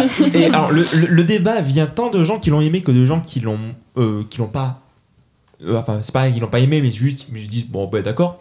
C'est il y a un truc qui revient qui me rend fou. Je comprends pas que cette discussion ait lieu, mais soit vous euh, allez aborder les gens qui disent ah mais on voit pas les toilettes sales qui nettoient du coup euh, il le film rate un petit peu le coche de ah il a un boulot pas ouf bon C'est là vrai je viens de ça- l'aborder. C'est vrai que ça parle vraiment de ça, ce film, quoi. Ça parle des techniques de comment Nettoyer les traces de frein Ouais. Je comprends pas pourquoi. Mais je sais pas, en fait, il y a Mais non, beaucoup de parce gens que qui comme- disent bah, vu qu'il fait un métier de merde, il faut qu'on montre Non, qu'il parce que, comme dit, parce que comme dit Léa, ça, parce que déjà, un, culturellement, c'est comme ça, euh, les Japonais sont plus propres et respectent plus Mais oui, espaces enfin, désolé, hein, mais c'est pareil, pour être pas mal allé euh, en Angleterre, les gens respectent beaucoup plus. Enfin, moi, je, je suis jamais allée dans des chiottes en Angleterre où c'était crade. En France, je peux le citer un nombre incalculable de Toutes fois. les aires d'autoroute. Et c'est pas, mais c'est Les chiottes de Robin, les... Notamment, on n'en parle pas assez. Non, mais bon, c'est aussi, déjà, il faut accepter qu'on. Qu'on est crade. Euh, Qu'on est un peu. Ouais, qu'on est négligent et qu'on ne respecte pas, justement, les Le travail travailleurs. des autres, le ouais. travail des autres, justement. Euh, je dis pas qu'au Japon ils sont hyper respectueux des travailleurs, c'est faux.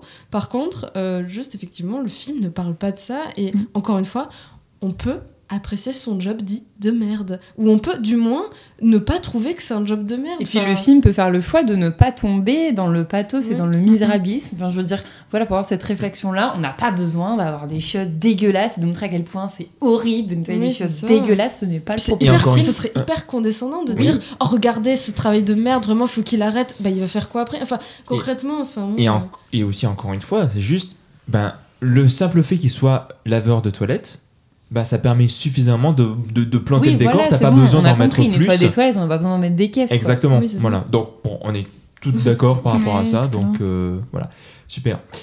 Euh, go. nous allons aborder. nous rentrons dans le top 3. Bravo. Alors là, attends, il faut, il que faut que j'ai le nom des réalisateurs parce que ils sont, ils sont pas mal. Ouh là là, si vous savez Ah de oui. quel Ah oui. Ah, petit indice, ils sont trois. Alors attends, un, deux. Attends, attends, attends, il me faut les trois films. Euh, ok, attends, c'est quoi Ah C'est oui, un quai de Camp. Camp, c'est ça Non. Non. Hmm. Attends, quoi Qu'est-ce qui se passe Non, mais ils sont. Il essaie de dire euh, tous les. euh, Ok, Kay, Kay. Ok, bref. En numéro 3, nous avons évidemment. You gotta promise, Miles. I promise.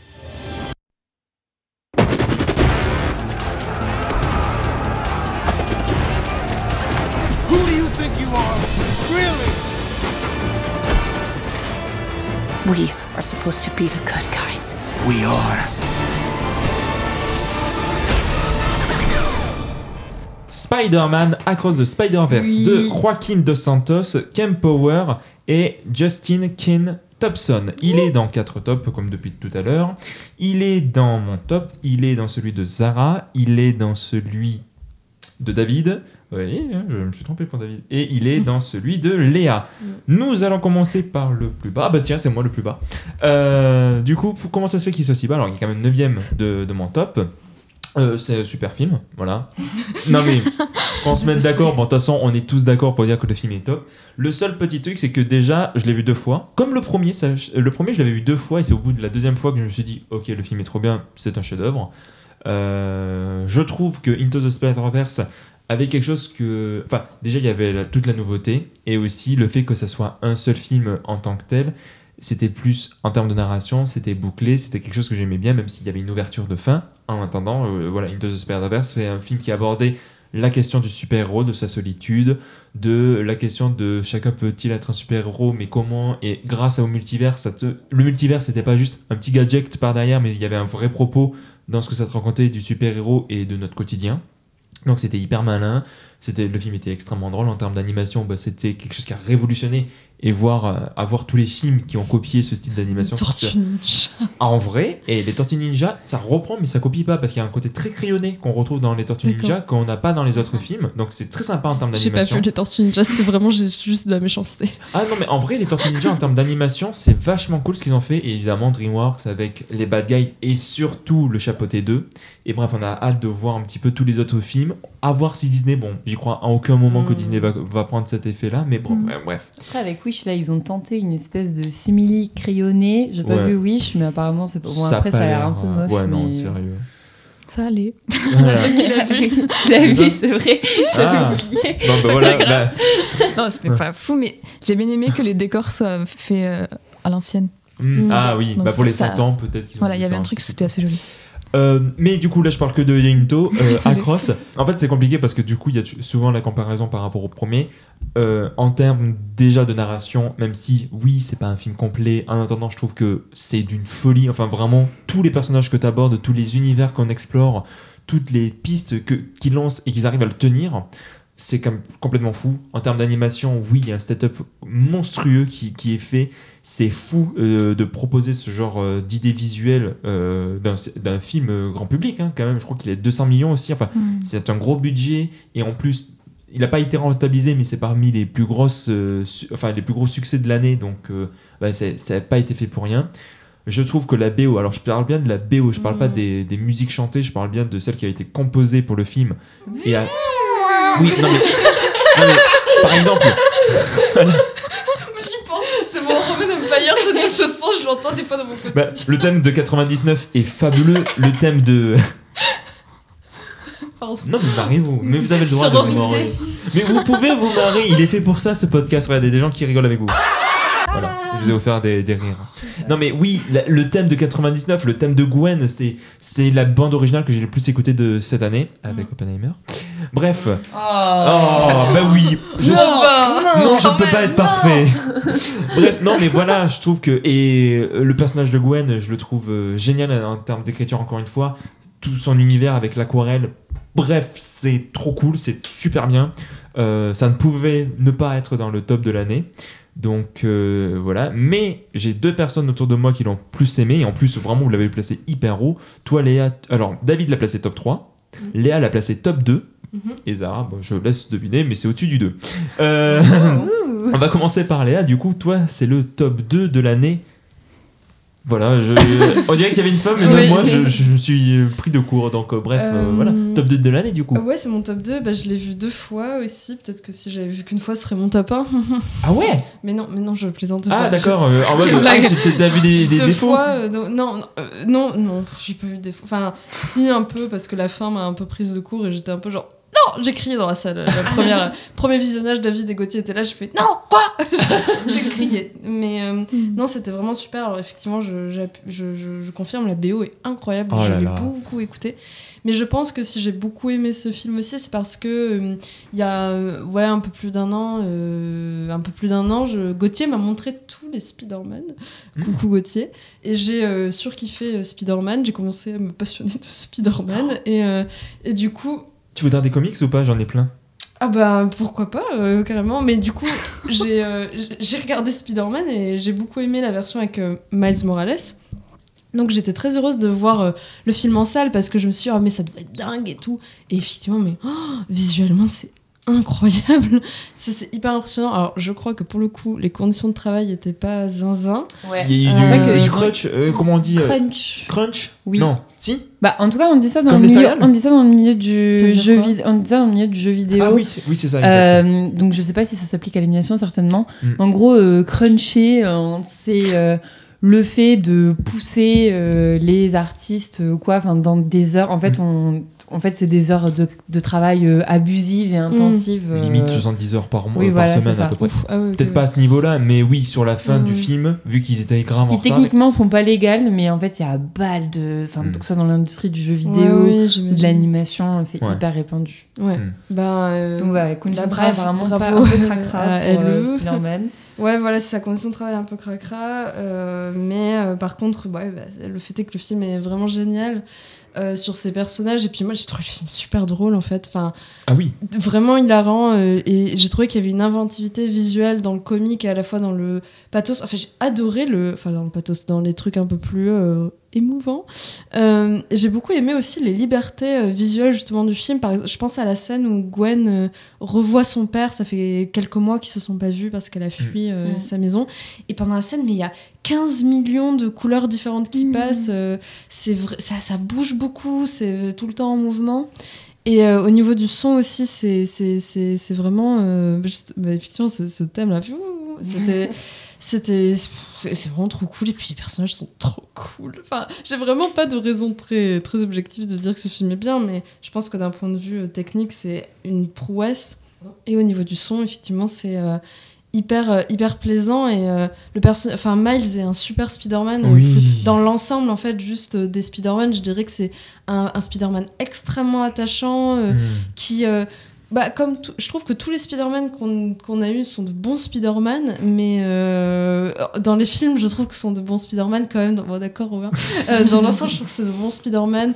Euh, mais je, trouve qu'ils sont chacun une déclinaison un peu différente et j'aime beaucoup la déclinaison euh, de Miles qui est hyper hyper attachante, très sensible et. Et, euh, et d'avoir euh, vraiment ce Spider-Punk qui est trop Mm. cool.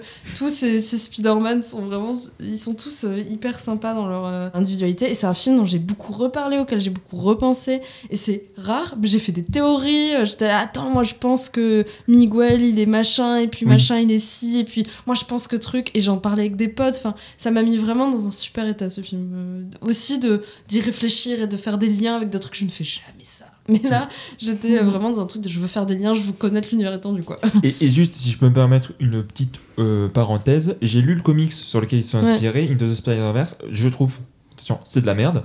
Et euh, je trouve que c'est incompréhensible en termes de narration. Et du coup, ça ne fait que réévaluer, enfin vraiment que saluer l'écriture, Mm. encore une fois, de te mettre 36 000 personnages et t'arrives très bien à comprendre d'où ils viennent, ou en tout cas Ouais. d'avoir les informations supplémentaires pour pas que tu sois perdu. Et en même temps, pour les fans, tu vois, il y a des clins d'œil. Bref, je ça. trouve que c'est remarquable. C'est ça. Je, peux Oui. ajouter un dernier Bah, truc. Justement, je trouve que parfois, euh, surtout dans les Marvel, des fois ça m'arrive d'en regarder. Je trouve que les films me laissent toujours un peu de côté euh, parce que je connais pas l'univers étendu Mm, mm, mm, et oui. que j'ai pas vu tous les films. Non, mais en fait, avant que tu vois ce film, il faut que t'en aies vu quatre. Et les séries aussi, Et les séries, euh. et puis machin. Et souvent, ça m'énerve un peu parce que je me sens un peu mise de côté. Enfin, on, on dirait que je suis trop à une soirée, personne Ok. me parle.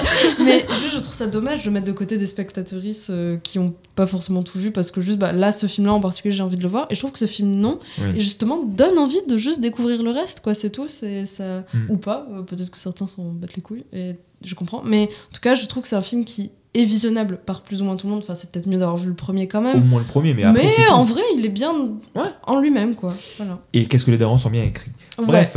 Et du coup, numéro 1. Alors ça, ça m'a surpris quand tu m'as partagé ton top. C'est le ton numéro 1, c'est ton Mais film oui, de parce l'année. que en fait, quand je me suis mis à faire le bilan, euh, moi, je me suis dit quel est. d'ab- Tout d'abord, je me suis dit quel est le film qui m'a le plus embarqué émotionnellement, que j'ai eu envie de revoir, auquel j'ai repensé hyper souvent ou quoi. Et ben en fait, euh, c'était euh, Spider-Man, quoi. Genre parce que, enfin, j'ai trouvé, euh, enfin.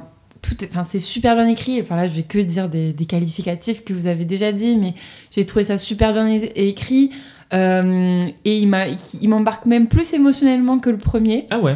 Euh, moi aussi. Parce que notamment dans tout ce qui est euh, son rapport à la famille euh, Mm. qui est là, donc qui devient un peu plus complexe au fur et à mesure que bah, du coup euh, il en découvre un peu plus sur Spider-Man et ce qu'il a envie de faire, etc. Avec son identité à lui, elle devient plus complexe au fur et à mesure que le- les films avancent. Ce rapport à sa famille m'a beaucoup plus touchée.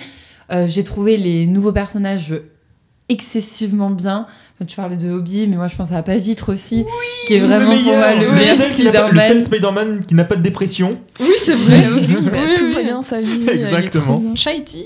Oui. Euh, et euh, ouais, c'est vraiment un film qui a créé un, un engouement euh, chez les gens. Euh, je vois sur Insta, je, je suis pas mal d'artistes. Bah oui. Et donc, euh, t'as le- t'as tout le monde qui s'est mis à créer son Spider Sona. Euh, et j'ai trouvé la trend super. Euh, L'extrait de Chaiti aussi, euh, Mm. je l'ai je l'ai vu 15 000 fois parce que c'est repassé plein de fois. Donc oui, voilà, c'est un film auquel j'avais envie d'y revenir, j'avais envie de le revoir et au final, bon, il y a eu un concours de circonstances qui a fait que je suis pas allée le revoir, mais je sais plus ce qui s'est passé. Mais bon, bref, voilà, ça doit être pendant mes études, j'en sais rien. Donc voilà, en termes d'implication émotionnelle, en termes de diaspora des personnages, je trouve que le- l'antagoniste Oui, on incroyable. n'en a pas parlé, c'est vrai. je trouve l'antagoniste incroyable, Mm, qui passe de vraiment de, de méchant un peu goofy à euh, une menace qui fait grave flipper. Oui, de fou. Je trouve que esthétiquement, le, Mm. enfin, le, le personnage est super bien travaillé. Moi, je reste hyper marquée par euh, ces moments euh, où euh, il prend euh, pleine puissance et donc du coup, tu as ces décalages de noir et de blanc avec des petites aberrations et puis ces petits, pff, ces petits euh, traits dessinés qui, qui sortent du personnage puis qui reviennent, Mm. etc. J'ai trouvé que Effectivement, au début, moi, je pensais que ça allait être une scène mais comme oui, ça oui, qui allait passer. puis Au début, tu t'en fous, t'es en mode ah ok, en fait, tu penses que c'est euh, random méchant numéro 64 pour te montrer ah oui, Spider-Man, au fait, des fois il arrête des méchants, tu vois. Genre, je pensais que c'était une espèce de méchant témoin de Mhm. Hmm. ce que peut être Spider-Man. Et en fait, non. Et donc voilà, je trouve que le film arrive à tisser Oh super bien. Vous l'avez ou pas Vous l'avez La toile, je pense. Je trouve qu'elle arrive à tisser des super liens euh, entre ces personnages, euh, arrive à construire des personnages euh, hyper gris, euh, que ce soit le personnage de Miguel ou même euh, l'antagoniste. euh, ou même euh, Gwen, etc. Euh, on comprend vachement Mike. euh, les scènes d'action sont super, euh, qui- elles sont à la fois très impressionnantes techniquement, comme tu as dit, et des fois très drôles. Et je trouve que le film arrive à, à surfer entre plusieurs registres, euh, super bien. Mm. Et voilà, moi, c'est un film qui est vraiment resté avec moi et que j'avais envie de revoir. Et que là, si tu me dis, on le regarde maintenant, je vais dire oui. En VO. Euh, oui, on l'a vu en VF. On l'avait vu en VF et c'est mon petit point noir, mais c'est en dehors Oui, du film, c'est c'est- que la VF oui. est. En fait, ils ont recasté euh, une partie de la VF Mm. et du coup, je la trouve un petit peu en dessous. perturbant, mais Oui. moi ça m'a perturbé les premières minutes, mais après je crois que j'étais tellement embarquée par le truc que j'ai fait moins attention que toi au final. Ouais, c'est vrai que moi, ça m'avait vraiment perturbé. C'est pour ça qu'au au second visionnage, je l'ai vu en VO et là, je me dis, bon, ok, d'accord. Mais oui, enfin, je trouve que c'est un film hyper attachant, hyper beau, hyper, euh, hyper tout. Euh, pour moi, il n'y a pas un seul défaut dans ce film, je le trouve incroyable. Et j'ai eu la même réaction que Léa à la fin, j'étais en mode quoi? Ça se finit maintenant? Puis, t'as aussi une révélation qu'on va pas spoiler, mais bon, sérieux, si vous l'avez pas vu, c'est que vous avez pas envie de le voir. Peut-être pas, Ah pas sûr. ouais La Non. révélation était. Moi, j'étais Ouais. en mode. En fait, un moment, je me suis dit, oh putain, c'est ça. Et ensuite, à la révélation, et c'est vrai, tu, tu deviens complètement fou. Tu te dis, Mais tu deviens fou parce que tu te dis, mais comment j'y ai pas pensé en fait? Mais En c'est plus, c'est logique. Mais oui. C'est même pas, c'est pas ce genre de révélation où tu te dis, ah ouais, on n'aurait jamais pu deviner. Mais, non, c'est Parce que ça n'est plus tôt et, et tu vois pas, il y a un tour de passe-passe et tu te dis, tu trembles. Enfin, non, c'est pas. il y a des révélations, mais- non, non, tu trembles, j'exagère. Non, j'exagère, j'exagère. Tu trembles. Mais Il y a vraiment voilà. truc de dis, il y a un truc bizarre, j'arrive pas à capter. Et ensuite, t'as la révélation, et tu dis, putain, c'est ça. T'as Bref. cette exploration du multivers qui est vraiment Oui. super intelligente, notamment avec ce plot twist. C'est ça. Euh, non, mais totalement. bref. Julie, Bien sûr. pourquoi il est pas dans le top 10 Tu détestes l'animation? En plus, c'est pas vrai, t'as Je mis le déteste garçon les et bons le films, héros en en fait. plus. Ok. J'ai trop trop envie de le revoir. En fait, je- je pense que c'est juste que je l'ai vu qu'une seule fois. Et j'ai passé un Mm. trop trop bon moment, c'était génial. Mais c'est tellement intense que je pense que si je l'avais revu, il serait.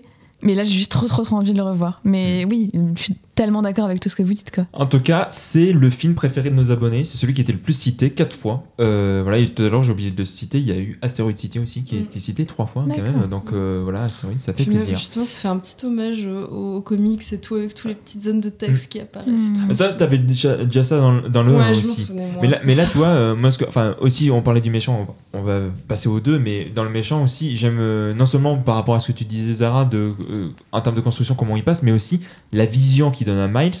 Voilà, c'est pas trop un spoil. Le fait que ça soit euh, un, un- un dessin très simple, hein, c'est juste du, enfin, des traits noirs sur euh, un fond blanc, enfin comme sur une Ouais. feuille, et vraiment le fait que ça soit très simple, ça accentue un petit peu la, la menace qu'il est et ça impacte plus. En fait, le fait de changer constamment d'animation, ça raconte quelque chose, bon, comme dans le 1, mais là ils l'ont poussé un petit peu plus. Bref, c'est Ouais. un délire sur plein d'aspects, c'est trop bien. Ouais. Nous abordons le top 2. Mm. Euh, top 2, attention.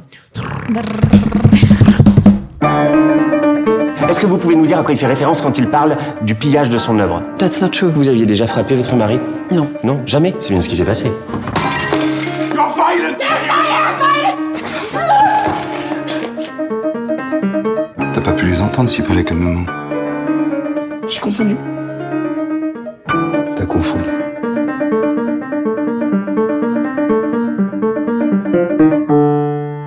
Innocent, you know that, right?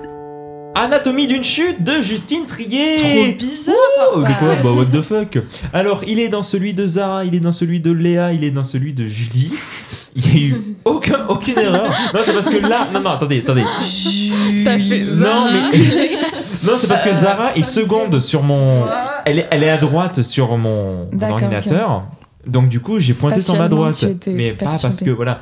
Bref. Euh, je sais pas si je commence par celle qu'il a mis en top 1 ou si je finis par elle. Léa, qu'est-ce que tu, tu préfères On commencer peut ou finir finir par. euh, on par- finira par toi. Et euh, aussi, du coup, euh, Marc, qui n'est pas là, qui l'a mis dans son top 4 quand même. Donc, on va commencer. Attends, attends, laquelle de vous deux l'a mis le plus bas? Et ben, du coup, c'est Zara. Tu l'as mis en top 5.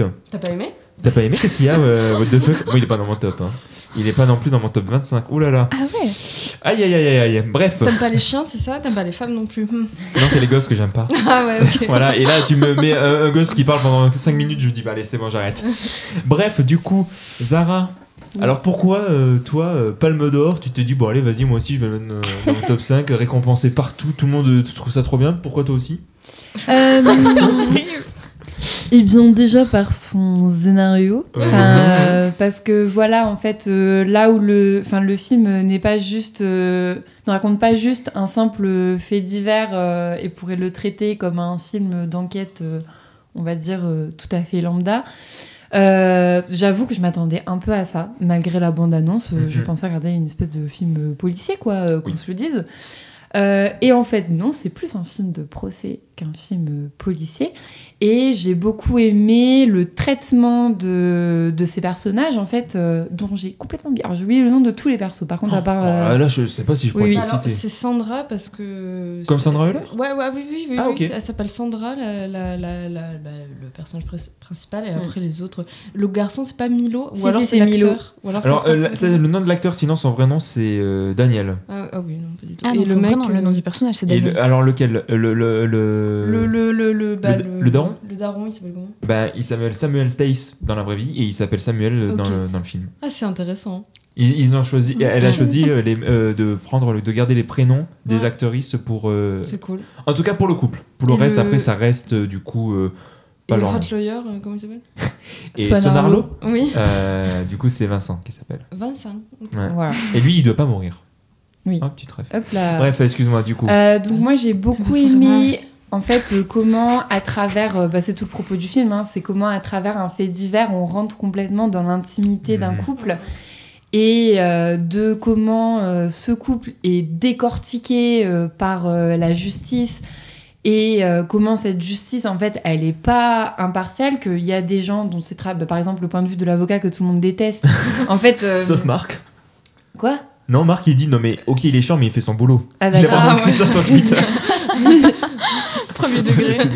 Euh, je trouve que le film montre une justice qui n'est pas impartiale, voilà, montre en fait des humains qui défendent d'autres humains et donc avec des valeurs, enfin, et qui portent des valeurs sur les accusés, notamment là du coup bah, des, des propos euh, misogynes euh, et qu'on va se permettre de juger en fait Et vie- aussi. et, et biphobes exactement Oui, c'est vrai. qu'on prête une espèce d'hypersexualité euh, sous, prétexte que- qu'elle soit bi. Bah oui, comme t'es bi, tu couches avec toute la planète, non? Ouais. Oui.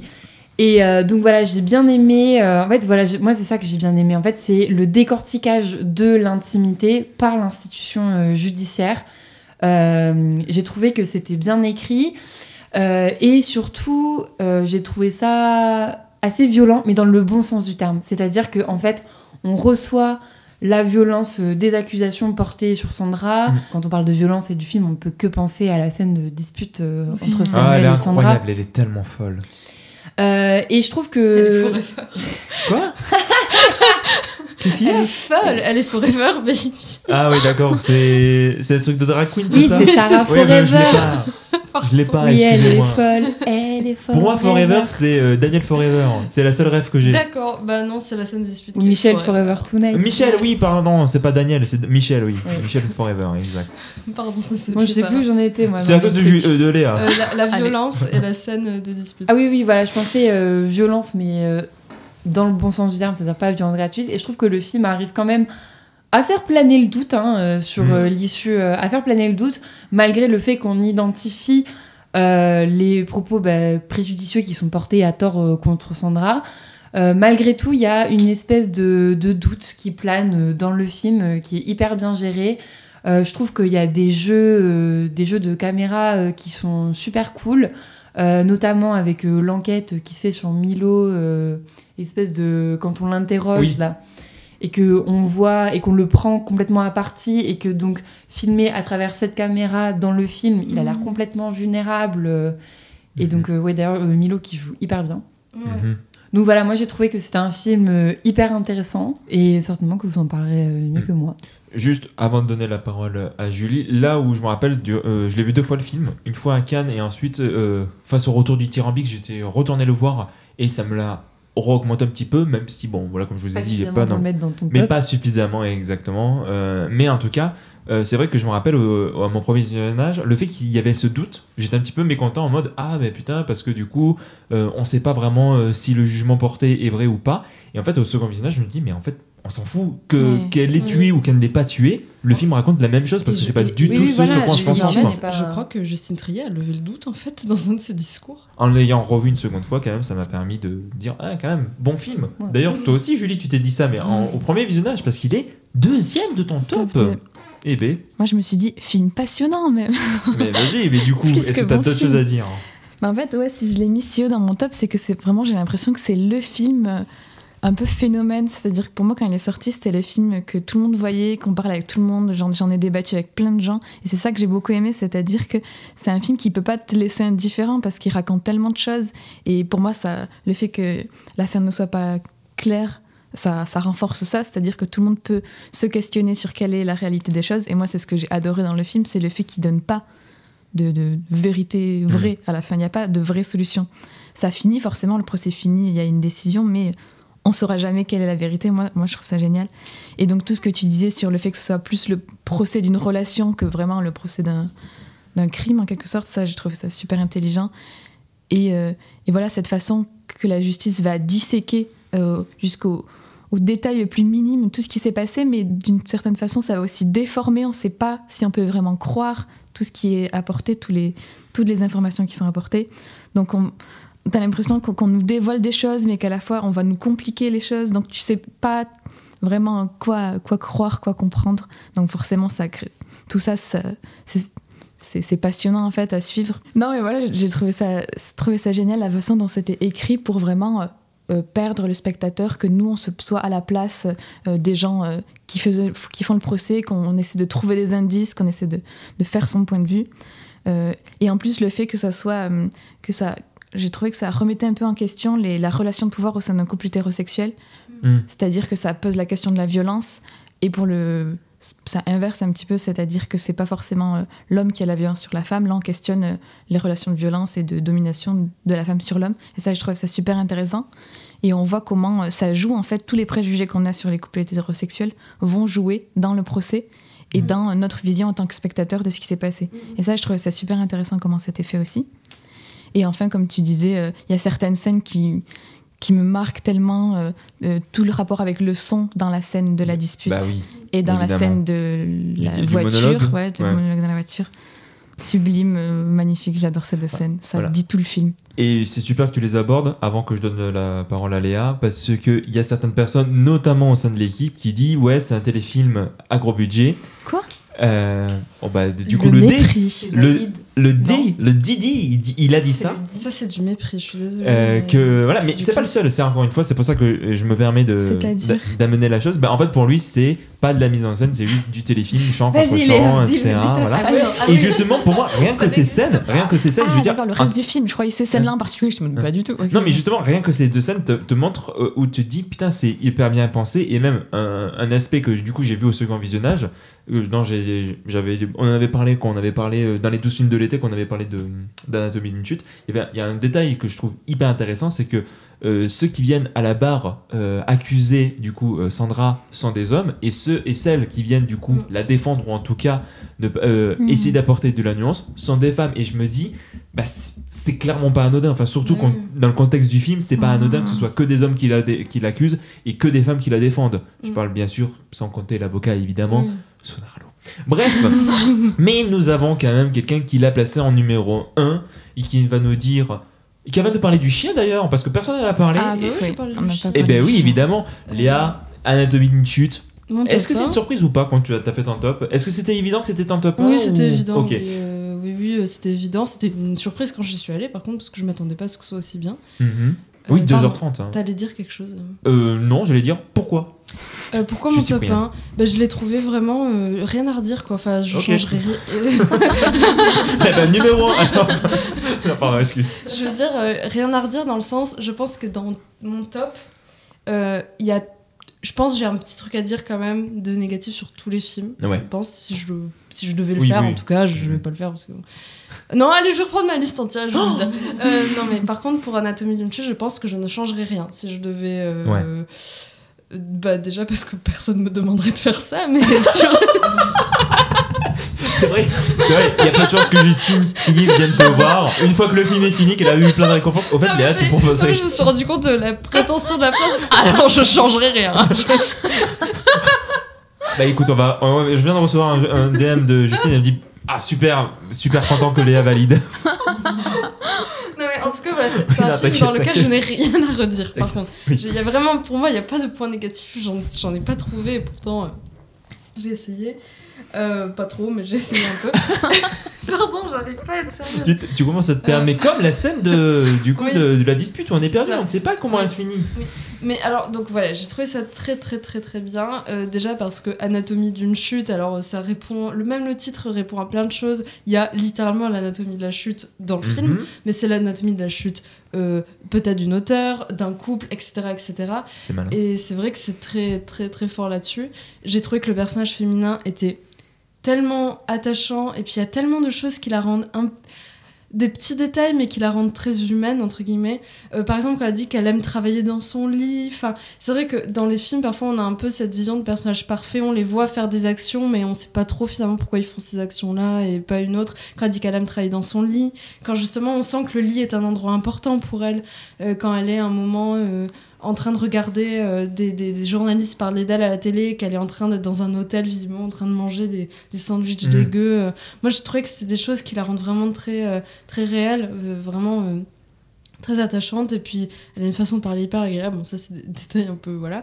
Euh, mais sinon, effectivement, sur le couple, j'ai trouvé ça assez brillant. Alors, bon, on l'a tous cité, mais la scène de la dispute est hyper bien ficelée parce que je trouve que euh, en tant que, bah, couple qui s'est déjà disputé malheureusement, euh, tu- on voit comment c'est effectivement très bien réfléchi sur la dynamique de la dispute et euh, comment on, se met à se reprocher des trucs qui sont tellement lointains, Mm. des choses qui sont établies depuis des années, puis tout d'un coup, ah mais non, mais en fait c'était pas bien, et comment, des re- enfin, comment d'une situation un peu mineure, en fait découle tout un truc sur un système global du couple quand il lui reproche de parler anglais la majorité du temps alors que lui c'est pas sa langue maternelle et qu'elle dit bah moi non plus, mais enfin, et c'est tout un truc comme ça qui est, je trouve, hyper intelligent.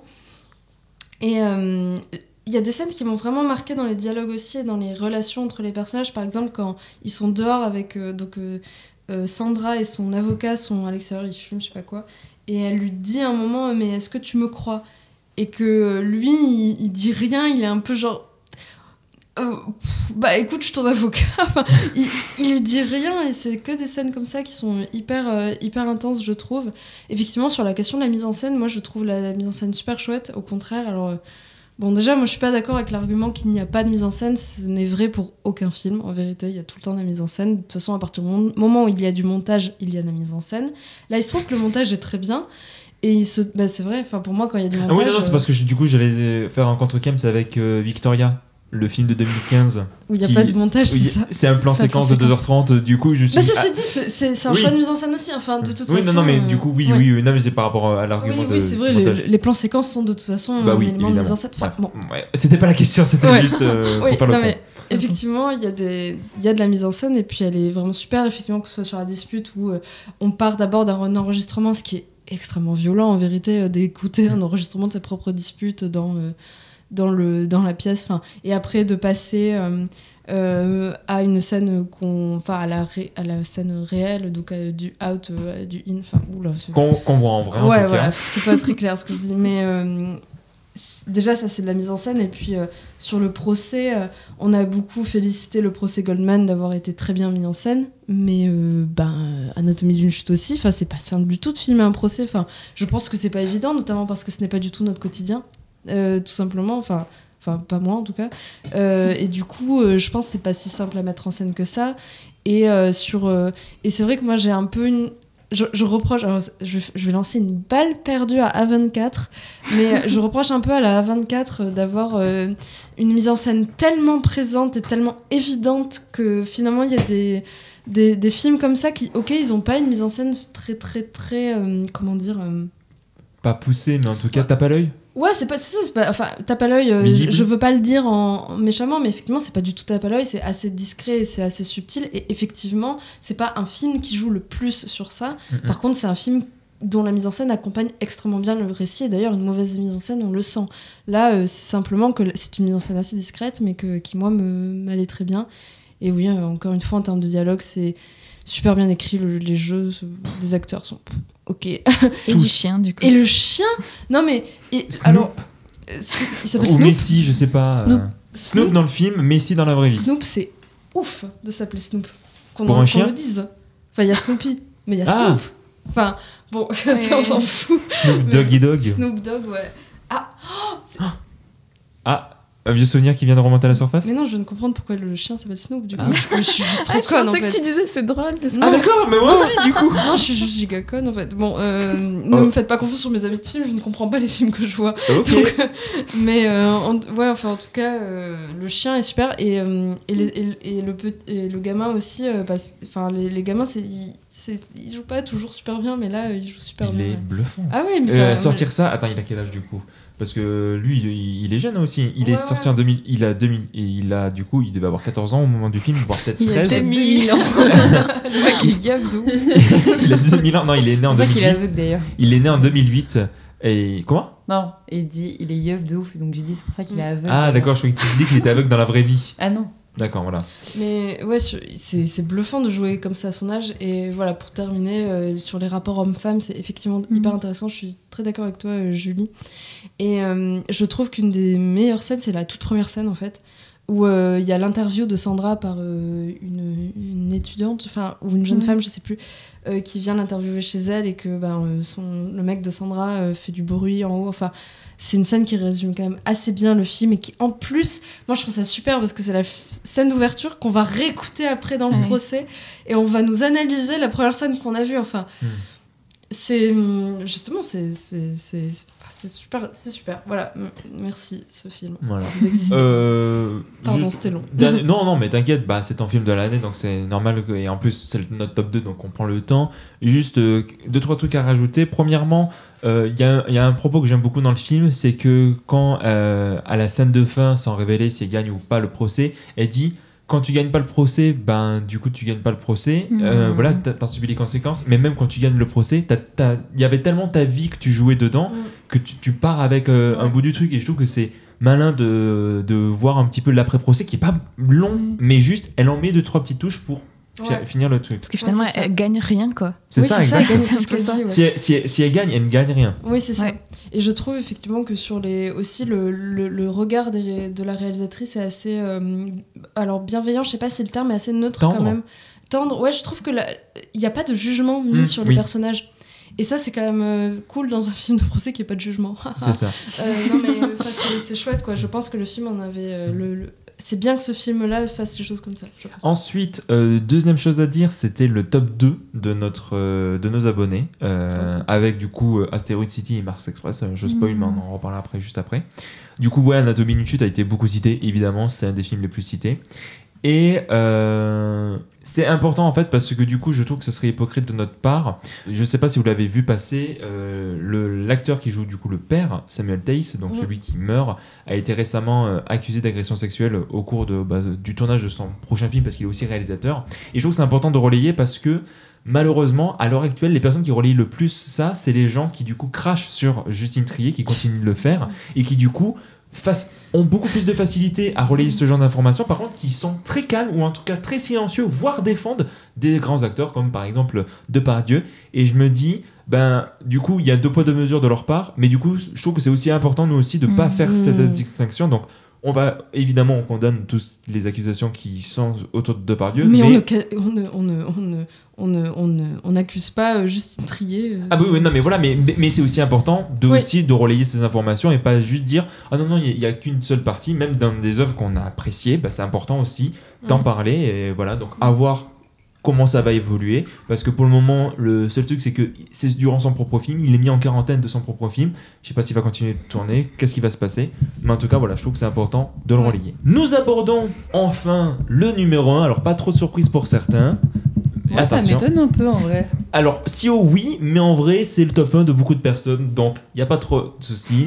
Et numéro 1, voilà, petite surprise. Babylone de Damien Chazelle, je déconne, c'est pas du tout ça. Non, Tu veux que j'explose en fait Je vais exploser. Personne l'a mis dans son top. Non, non, non, c'est bien évidemment.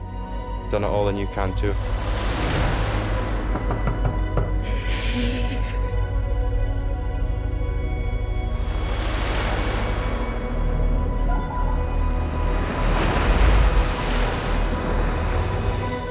Wish we could have stayed for longer. Me too. C'est bien évidemment Après le soleil ou After Sun de Charlotte Wells. Après le soleil, au Eh Québec. oui. Bien, non. Alors, il est top 1 de deux personnes, dont David, mais il n'est pas là. Euh, c'est le top 1 de Julie. Il est dans le top euh, 4 de Zara. Et enfin, euh, le top plus bas de Léa. Plus bas. plus bas en neuf. plus bas. Je en neuf. Et d'ailleurs, c'est toi qui va commencer. Ouais. Euh, pourquoi si bas? T'aimes pas. Le soleil. Alors que moi, il est même pas dans mon top, Mais lui. alors, je suis sortie du film un peu. Oui, c'était bien, mais ça m'a. Bon, c'est un peu. Voilà. Euh, voilà. Non, mais je suis sortie du film et je me suis dit, ah ouais, bon, on est habitué. c'est horrible. Non, mais je suis. Ah là. Il y, a, il y a eu un regard de Zara, vous l'avez pas vu, mais vraiment, Non, mais- elle a ouvert les yeux. non, mais pour tout vous dire, je suis sortie du film en disant. Euh... Oh, putain, t'as mis du temps. T'as quoi Ouais, je vais sorti aller du film finir 10 putain ans. de phrase, ouais. T'es sorti du film en 10 ans. D'accord, ok. Pardon. Euh, que- Ouais, j'ai mis 10 ans et demi ouais, à sortir. Euh, non, mais je suis sortie du film en disant Ah oui, bon, c'est ces films d'été, euh, de relations entre parents, chiant, j'ai compris, à 24. Bah, voilà, j'étais un peu malhonnête. Et puis après, j'ai repensé au film, je fais non, c'était bien. Euh, non, non, mais c'était très bien. Euh, j'ai beaucoup aimé, effectivement, la relation père-fille que j'ai trouvée très. très très attachante et très juste sûrement Euh, mais en tout cas je l'ai trouvé très euh, oui je l'ai trouvé assez juste et euh, et en même temps assez inhabituel de, de ce qu'on peut représenter en termes de relation père-fille, notamment un père qui s'excuse. non mais waouh C'est vrai que les darons, cette année, ils non ont mais eu, cette, cette scène m'a fait du chaud au cœur. Je me suis dit, ah waouh, c'est beau de voir ça au cinéma.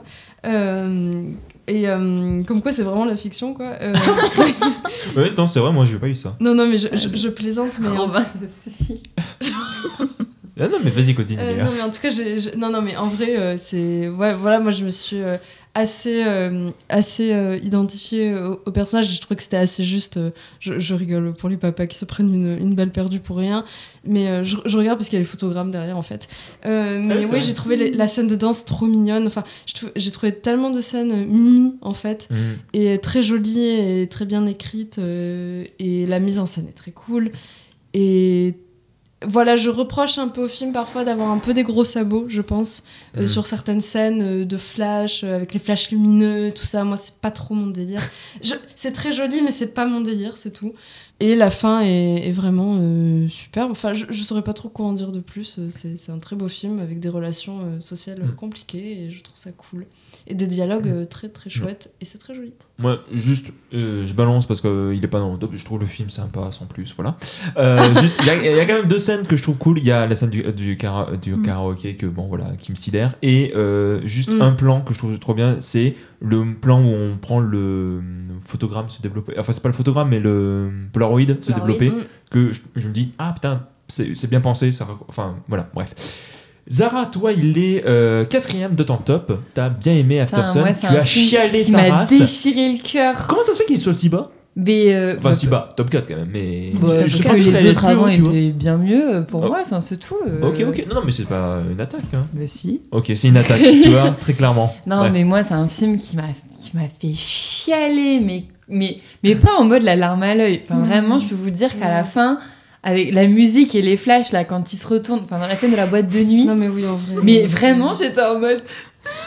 Genre vraiment, j'ai mais les vrais pleurs quoi. Moi, c'est vraiment un film qui m'a sanglots. qui m'a eu complètement Mhm. et euh, et euh, en vrai, je comprends ce que tu, ce que Léa veut dire quand tu as dit que le film arrive un peu, enfin un peu des gros sabots euh, quelquefois. Je comprends tout à fait, mais bon, moi, ça a marché complètement. Donc, euh, du coup, non, non, moi, j'ai trouvé que, moi, j'ai trouvé cette relation hyper touchante. J'ai trouvé que le film, j'aime bien le, la manière dont le film euh, parle du souvenir Mhm. aussi. Oui. Euh, comment il aborde la question du souvenir, de comment elle, elle s'en souvient. Donc euh, voilà, cette scène où ouais, on la voit, euh, enfin le reflet de l'écran avec euh, la télé. Cette question du reflet, elle arrive plusieurs fois dans le film et je trouve que voilà, c'est une jolie manière euh, de parler de souvenirs. Euh, pas- évidemment, il y a le rôle du Polaroid, etc. Tout, tout ça. Mm. Mais donc euh, moi, voilà, c'est un, un aspect que j'ai bien aimé du film. La question du du temps qui passe aussi, comment le temps s'étire pendant ses vacances, euh, comment euh, comment il y a énormément de choses qui se jouent en fait pendant ce- ce- ce- ces vacances euh, père-fille, euh, comment il y a énormément de, de non-dits qui font surface, comment ce père, bah, en fait, il veut le mieux qu'il peut pour sa gamine, mais il la déçoit aussi. Et euh, bah, notamment la, la scène du karaoké, euh, genre, euh, enfin, pareil, c'est tellement triste. Mm. Et euh, donc voilà, je trouve que le film euh, va pas que dans une espèce de, de réconciliation. Pour moi, c'est aussi une histoire d'une enfin, d'une réconciliation qui échoue. Euh, parce que oui, euh, il veut faire le mien, oui, il veut passer pour le temps avec elle, mais comme je dis, bah, en fait, c'est un père qui échoue dans ce rôle de Mhm. père. Et euh, qui. euh, et donc, ça, on va le voir bah, du coup avec euh, cette scène de fin, euh, donc, euh, qui parle du fait. Qui, enfin, et bien sûr, est esthétique, et bien sûr, euh, parle du fait que, en fait, elle a vraiment jamais réussi à le re à le recapter. C'est un père qui apparaît, qui disparaît, euh, qui au final va s'évanouir dans la nuit complètement euh, Ouais, ça, de ses souvenirs. euh, Mm. Le parallèle entre la boîte de nuit et ses souvenirs, la lumière, etc. Enfin, Mm. moi, je fais plein de parallèles esthétiques dans le film qui m'ont beaucoup marqué. Euh, et c'est un film qui m'a complètement détruit euh, Je me suis émotionnellement. dit, oui, le, euh, le plan là, à l'aéroport à la fin où il part et il ouvre la porte. Enfin, Oui. c'est- c'est Oui, horrible. Ça- là en vrai, c'est- horrible. Oui, oui, oui. Euh, donc voilà, enfin, moi je trouve que c'est un film déchirant, euh, mais dans le bon sens du terme, parce que j'ai tendance à reprocher au film de vouloir faire dans le pathos pour faire du pathos. Mm, mm. Euh, mais bon, là, euh, comme, euh, comme disait Léa, je trouve que c'est un- une histoire qui est totalement juste. Je Oui, puis on sent que c'est autobiographique quand oui, même, hein. voilà. Ouais. Euh, et je trouve que voilà les que c'est les personnages ont des failles qui sont bien exploitées narrativement et que c'est bien retranscrit à l'image et qu'il y a des idées hyper malines. Euh, donc euh, pour moi, c'est un super film. Mhm. Julie, Ah. c'est ton top 1. Ouais, c'est mon Est-ce que t'as 1. d'autres choses à dire Bah, Non. C'est super dur de passer à la fin. ouais, en fait, Ouais. c'est tellement. C'est difficile aussi de parler des films a- qu'on adore. y a quoi. aucun souci, t'inquiète. Mais non, oui, bah, tout ce que vous avez dit, euh, fois mille. c'est un film qui est magnifique, qui m'a beaucoup, beaucoup touchée. Et, euh, et on sent vraiment, voilà, ce- comme tu disais, que c'était autobiographique, le fait que c'est- très intime, c'est très personnel, c'est très profond, mais aussi c'est très doux. On parle, c'est, quelque chose qui revient du coup dans nos films Oui, de top. Mais c'est à la fois ça te brise le cœur, mais à la fois il y a quelque chose d'assez réconfortant et doux dans ce milieu de film, dans cette atmosphère de vacances un peu languissante, un petit peu au soleil, un peu à la fois voilà, soleil triste. Euh, et cette relation aussi qui se déploie au fur et à mesure. Moi, voilà, c'est un petit peu aussi ce que j'aime beaucoup dans les films, quand il n'y a pas d'exposition claire de ce qui va se passer, de ce les relations entre les personnages, mais c'est au fur et à mesure du film, lentement, qu'on commence à avoir des, des détails, qu'on comprend, qu'on, qu'on que des choses sont dévoilées à travers des petits indices, des petits sous-entendus. Et, je trouve que le film le fait très bien.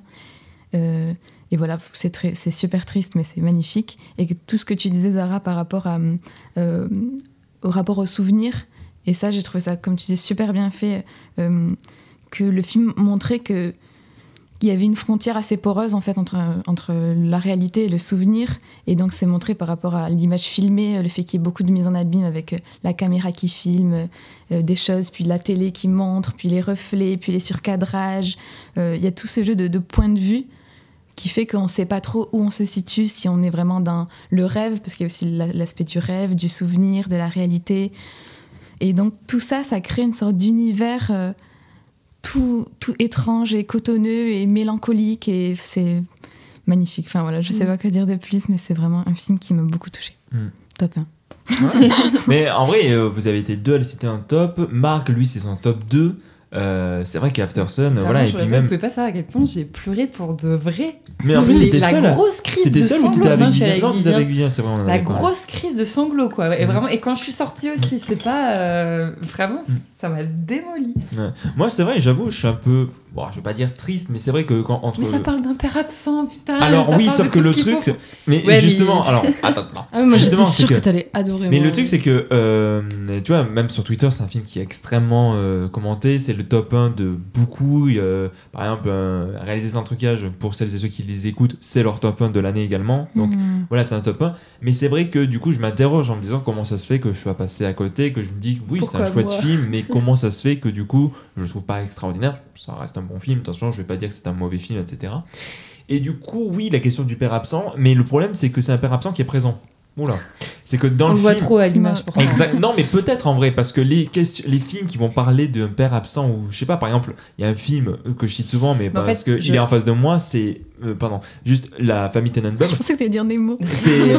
Euh, Nemo, c'est encore différent, mais il me touche pas tant par la question du père absent, c'est plus Oui. parce que c'est le premier film que j'ai vu de, l'is- de, ma vie, mais en même temps, oui, il y a cette question de d'enfants et de pères qui sont séparés. Mais dans la famille Tenenbaum, il est présent, mais d'abord on te montre son absence, euh, voilà, on te la montre, et ensuite on te montre des gens qui le retrouvent, mais qui lui reprochent cette absence. Là où bah, c'est justement leur dernier été ensemble, donc du coup l'absence, elle, elle te la suggère, mais elle te la montre non, pas. moi je trouve qu'elle la, montre parce que c'est pas parce que le père est là physiquement.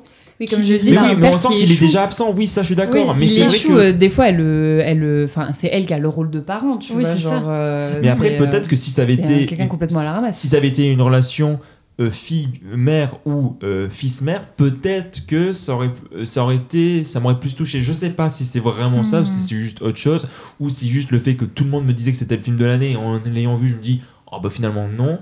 Je sais pas. Je me dis, je m'interdis pas de le revoir. Effectivement, un jour je le reverrai, mais c'est clairement pas une priorité. Est-ce que vous voulez rajouter d'autres choses ou on peut passer à autre chose? Non, c'est bon. Ok, non, pas de regret. Très bien. Arrêtons Alors, le oui. love. Comment? Arrêtons le love. Et en vrai, et tiens, par exemple, en parlant de euh, After Sun, il n'a été cité qu'une seule fois euh, dans les tops. J'ai été surpris dans le top de nos abonnés. Donc là, on va faire un petit peu l'équivalent. Alors, on va être très rapide. Si on n'a pas abordé le film, on dit rapidement ce qu'on en pense. Si on l'a abordé, ben, Ouais. on n'en parle pas. Alors, en top 1, du coup, c'est Spider-Man Across the Spider-Verse. Voilà, on a dit tout le bien qu'on en pense. Attends, tu... pardon, j'ai Le top des abonnés. Le top des abonnés. En top 2, du coup, c'est Anatomie d'une chute. Voilà, euh, très bien. Mars Express, très surpris et à la fois très content de le voir euh, si haut. Voilà, on n'en a pas trop parlé. Euh, ici, Je le vois dimanche. Ok. C'est très très bien, euh, mais pardon, euh, c'est très très bien, mais c'est tout. Enfin, dans le sens où c'est super. Mhm. Et c'est super que ce soit un film d'animation français, euh, SF. euh, mais je trouve que c'est. En termes de scénario, c'est bien, mais pour moi, c'est pas suffisamment euh, révolutionnaire. Pour, Mm. voilà. Lu- Julie, toi, tu l'as vu Ouais, je, ouais, ben, je me rapproche un peu de toi. Plein de, plein de bonnes qualités, plein d'idées, plein de trucs trop cool. Moi, ça m'a un peu laissé en dehors émotionnellement, surtout. Mm. Mais à part ça, j'ai passé un très bon Bah, moment. moi, ça m'a fait un petit peu l'équivalent de. euh, je sais pas si vous connaissez Le Sommet des Dieux. C'est un film, euh, alors, Ah, c'est un je- manga qui a été adapté en film d'animation. Le film d'animation est super. Mars Express, c'est super. Après, c'est vrai qu'il me manque un petit truc pour me dire c'est incroyable. Il n'empêche que, quand même, c'est super, qu'en France aussi. Euh, c'est, rappelons-le quand même, c'est dans le top ne- euh, 10 de Marc. Marc a beaucoup aimé, c'est, dans, Mm. c'est en 9 position. Et euh, aussi, rappelons-le, il y a un petit entretien euh, avec le réalisateur euh, Jérémy Perrin que vous pouvez retrouver euh, avec nos entretiens. Après, du coup, toujours en deuxième position, on a Asteroid City. Là encore, très content de le voir euh, si haut placé. Ensuite, ah là là, là, il y, a- il y a des dents qui vont grincer. Alors, en top 3, nous avons L'amour et les forêts. On n'en a pas parlé, mais Moi, toi, tu- toi moi, il est dans ton mon top. ouais. Ouais, c'était mon top et c'est dans le top, c'est le top 1 de Gauthier aussi. Voilà. Et oui, c'est absolument euh, excellent, c'est euh, d'utilité publique euh, Mm. dans la lignée de putain mais mes c'est parce c'est que alors j'adore parce qu'il y a vraiment Anatomie d'une chute, How to Have Sex, L'amour et les forêts, Spider-Man. c'est vraiment Love Life aussi. Il Abo- About- euh, et les il y a aussi hein. About Kim Soe. Comment Il est sorti cette année. Il est sorti en mars. Euh, non, euh, pas Ouais. du tout, en mai. Oui. En mai, ouais. Ok, je suis passée à Et, côté. euh, alors. C'était euh, très très puissant Ouais. et les, les comédiens sont euh, exceptionnels. Mhm. Non, Incroyable. Très bon film. Juste, je me rappelle, je sais plus qu'est-ce que j'avais reproché, mais grosso modo, en fait, j'ai en tête une BD que je trouve absolument parfaite sur le sujet, et du coup, c'est vrai que j'avais deux trois Ah petits. oui, c'est, c'est, euh, ah, c'est, euh, ah putain, comment il s'appelle là? C'est juste à côté de Watchmen Tant Blanc. pis pour l'amour. Comment? Tant, Tant pis pour l'amour. Tant pis pour Ah mais l'amour. tu l'as Tu l'as pas, tu l'as, tu l'as lu ou pas? Non. Je te la passe. Merci. Lila, parce elle est- que ça, je, je elle veux est, la lire depuis elle un est moment. incroyable et pour moi je trouve qu'il de tout ce que j'ai vu il n'y a pas eu un me- une meilleure manière de- d'aborder ce sujet et du coup c'est pour ça que j'ai deux trois petits retraits par rapport à l'amour et du la forêt sachant que le c'est super. voulez pas le dire Ah ou, oui, euh, Ah pardon, oui, c'est sur les violences conjugales et Violences sur l'emprise psychologique et pervers narcissique Oui, c'est ça. voilà et je trouve que euh, Tant pis pour l'amour qui est une excellente BD que je, je, je passe souvent bah, surtout à des amis euh, IE euh, parce que voilà pour essayer parce que Mhm. c'est de prévention publique cette BD vraiment faut la lire euh, impérativement c'est excellent. Je sais pas vous l'avez vu ou pas? Non. Euh, non du coup ok. Alors là ça va faire grincer des dents alors il était dans le top de, de David pas, mais pas suffisamment pour qu'on le cite Oppenheimer a été cité quand même deux fois Et si vous savez que c'est dans mon flop de l'année, alors là.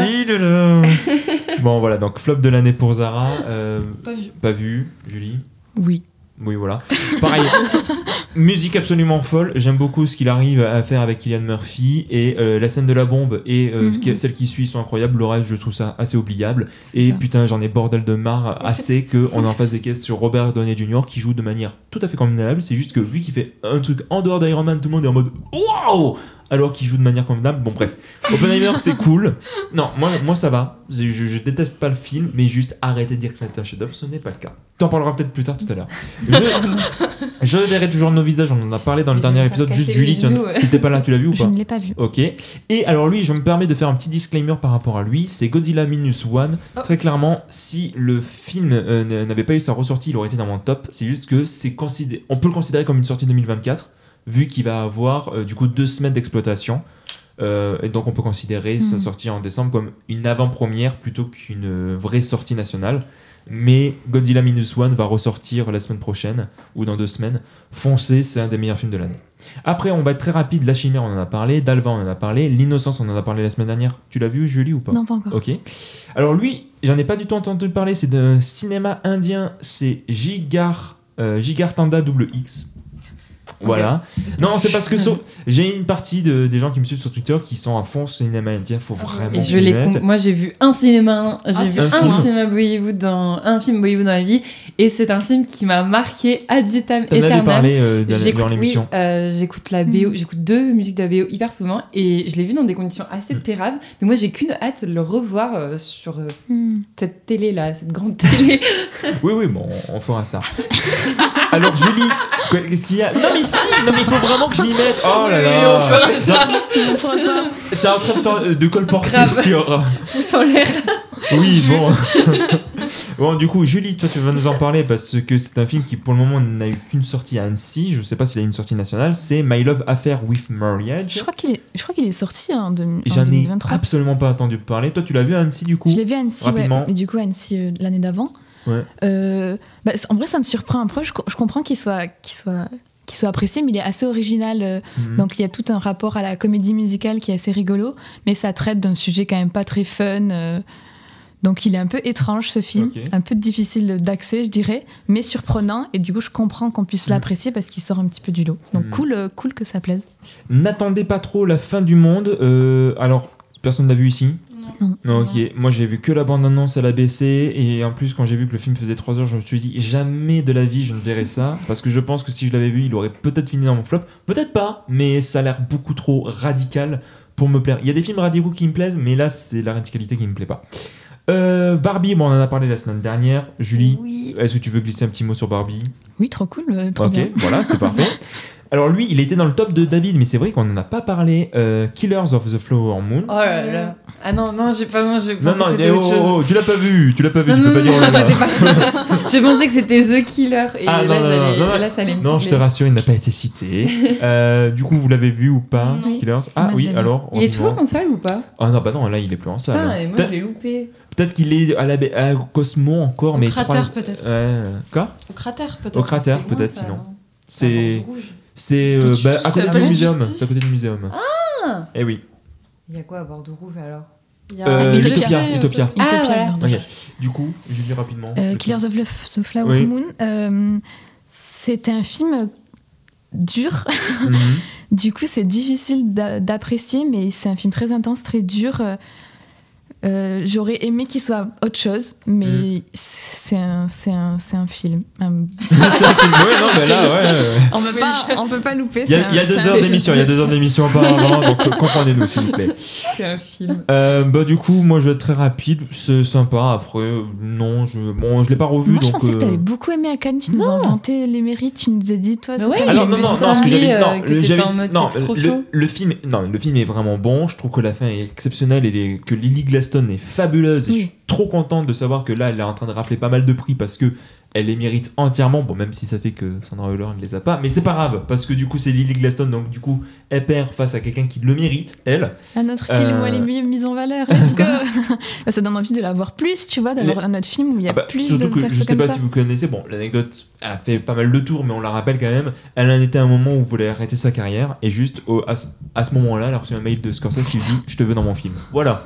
Euh, mais non, non, le film est bon, c'est juste que, encore une fois, c'est un film que je trouve bon, je, je trouve pas mauvais, je trouve que ce que Scorsese arrive à faire son âge encore, c'est fou. Euh, on voit pas le temps passer, et j'aime, moi, ma partie préférée, ça va être la partie où le FBI va rentrer en jeu.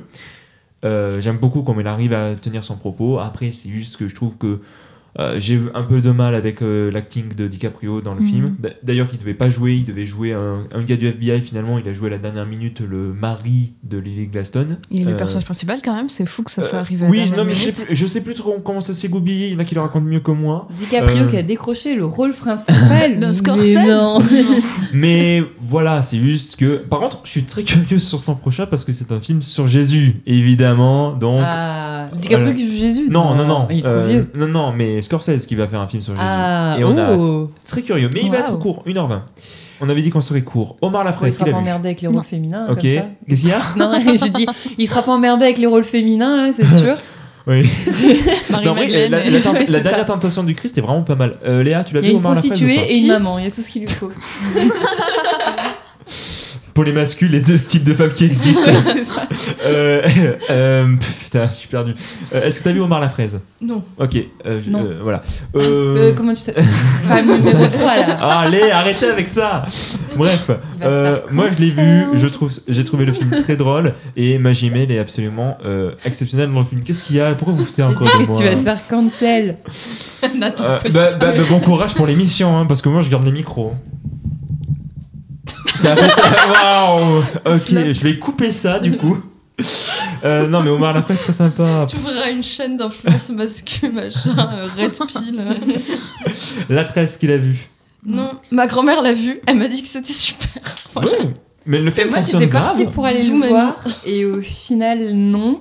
Mais en fait, Il passe encore. moi j'ai lu le livre et j'ai trouvé le livre pas incre. Donc euh, ça m'a pas. Mais en- apparemment, je sais plus, c'est toi qui m'as dit que des gens disaient que Ah le oui, film Sim- était mieux que le bouquin. Simon Rio a, a beaucoup aimé, sachant qu'il n'aime pas le livre.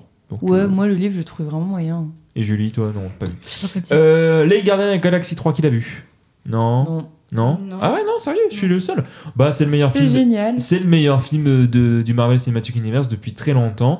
Et ça risque d'être un- l'un des seuls parce que c'était James Gunn qui avait quand même une certaine liberté. Maintenant, il est parti chez DC. Après, on va être honnête, le public commence à en avoir un peu ras-le-bol des films de super-héros. À voir sur les prochaines années si ça va se confirmer ou non. Mais en attendant, Les Gardiens de la Galaxie 3, ça fait partie de ces rares blockbusters de l'année qui, à mon avis, valent vraiment le coup d'avoir été vus. Euh, le garçon et le héros, il était dans un top, Ah oui. Julie, donc très rapidement. Très rapidement. Bah oui. euh, Voilà, merci, super Julie. Oui, longtemps. Laisse-la, laisse-la bas. C'est compliqué, oui, t'étais en mode des super vite. Mais parce que Non, on mais- a encore 20 films. Non, Ah oui, pardon.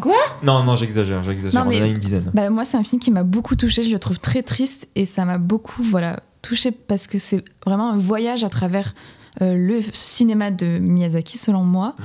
Ça traite de plein de choses. Il y a toujours plein de niveaux de lecture et, euh, et c'est vraiment magnifique. C'est vraiment super beau et moi, ça m'a brisé le cœur. Voilà. Ok, Léa. J'étais un peu déçue par le film, mais j'ai trouvé que c'était que c'était très joli et que c'était j'étais- c'est- c'était bien quand même. Zara. C'est le Miyazaki que j'aime le moins. Voilà. Voilà. Euh, moi, je vais, être, ra- je vais être rapide.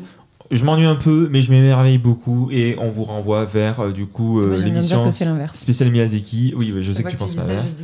Mais du coup, la spéciale Miyazaki, on, on en vient un petit peu plus. Univers Yanji, ça fait trop plaisir, il a été cité. Bon, voilà, on l'a dit. Du coup, un hiver Angie alors. c'est- Suzume. Euh, Ah oui Bah voilà. Bah, non, mais c'est cool. Bah voilà, mais Bah non, du coup, euh, cool. J'ai- adoré Suzume, ça a failli finir dans mon top d'ailleurs, euh, mais à peu de choses près, euh, c'était trop cool. Je l'ai pas vu, Zara. Non, I wish, mais Ok. je l'ai pas vu. Euh, sympa, mais euh, préfère Your Name. Ri- River de Yamaguchi euh, Junta. Alors, c'est un film de festival, euh, très clairement, donc personne l'a vu, on est d'accord? Non. Ok. The Whale. Euh, Pas vu, j'ai pas plus, vu. Ouais, pareil. Zara. Ben, euh, bien, mais euh, vraiment trop misérabiliste Hmm. euh, pour Je- le je suis sujet d'accord, on abordé. C'est vraiment dommage. On vous renvoie, je sais plus, on, On avait en parlé avait, dans les oui, premières si, émissions. on avait abordé le, on avait abordé le sujet et Mm. je trouve le film bien sur plein d'aspects.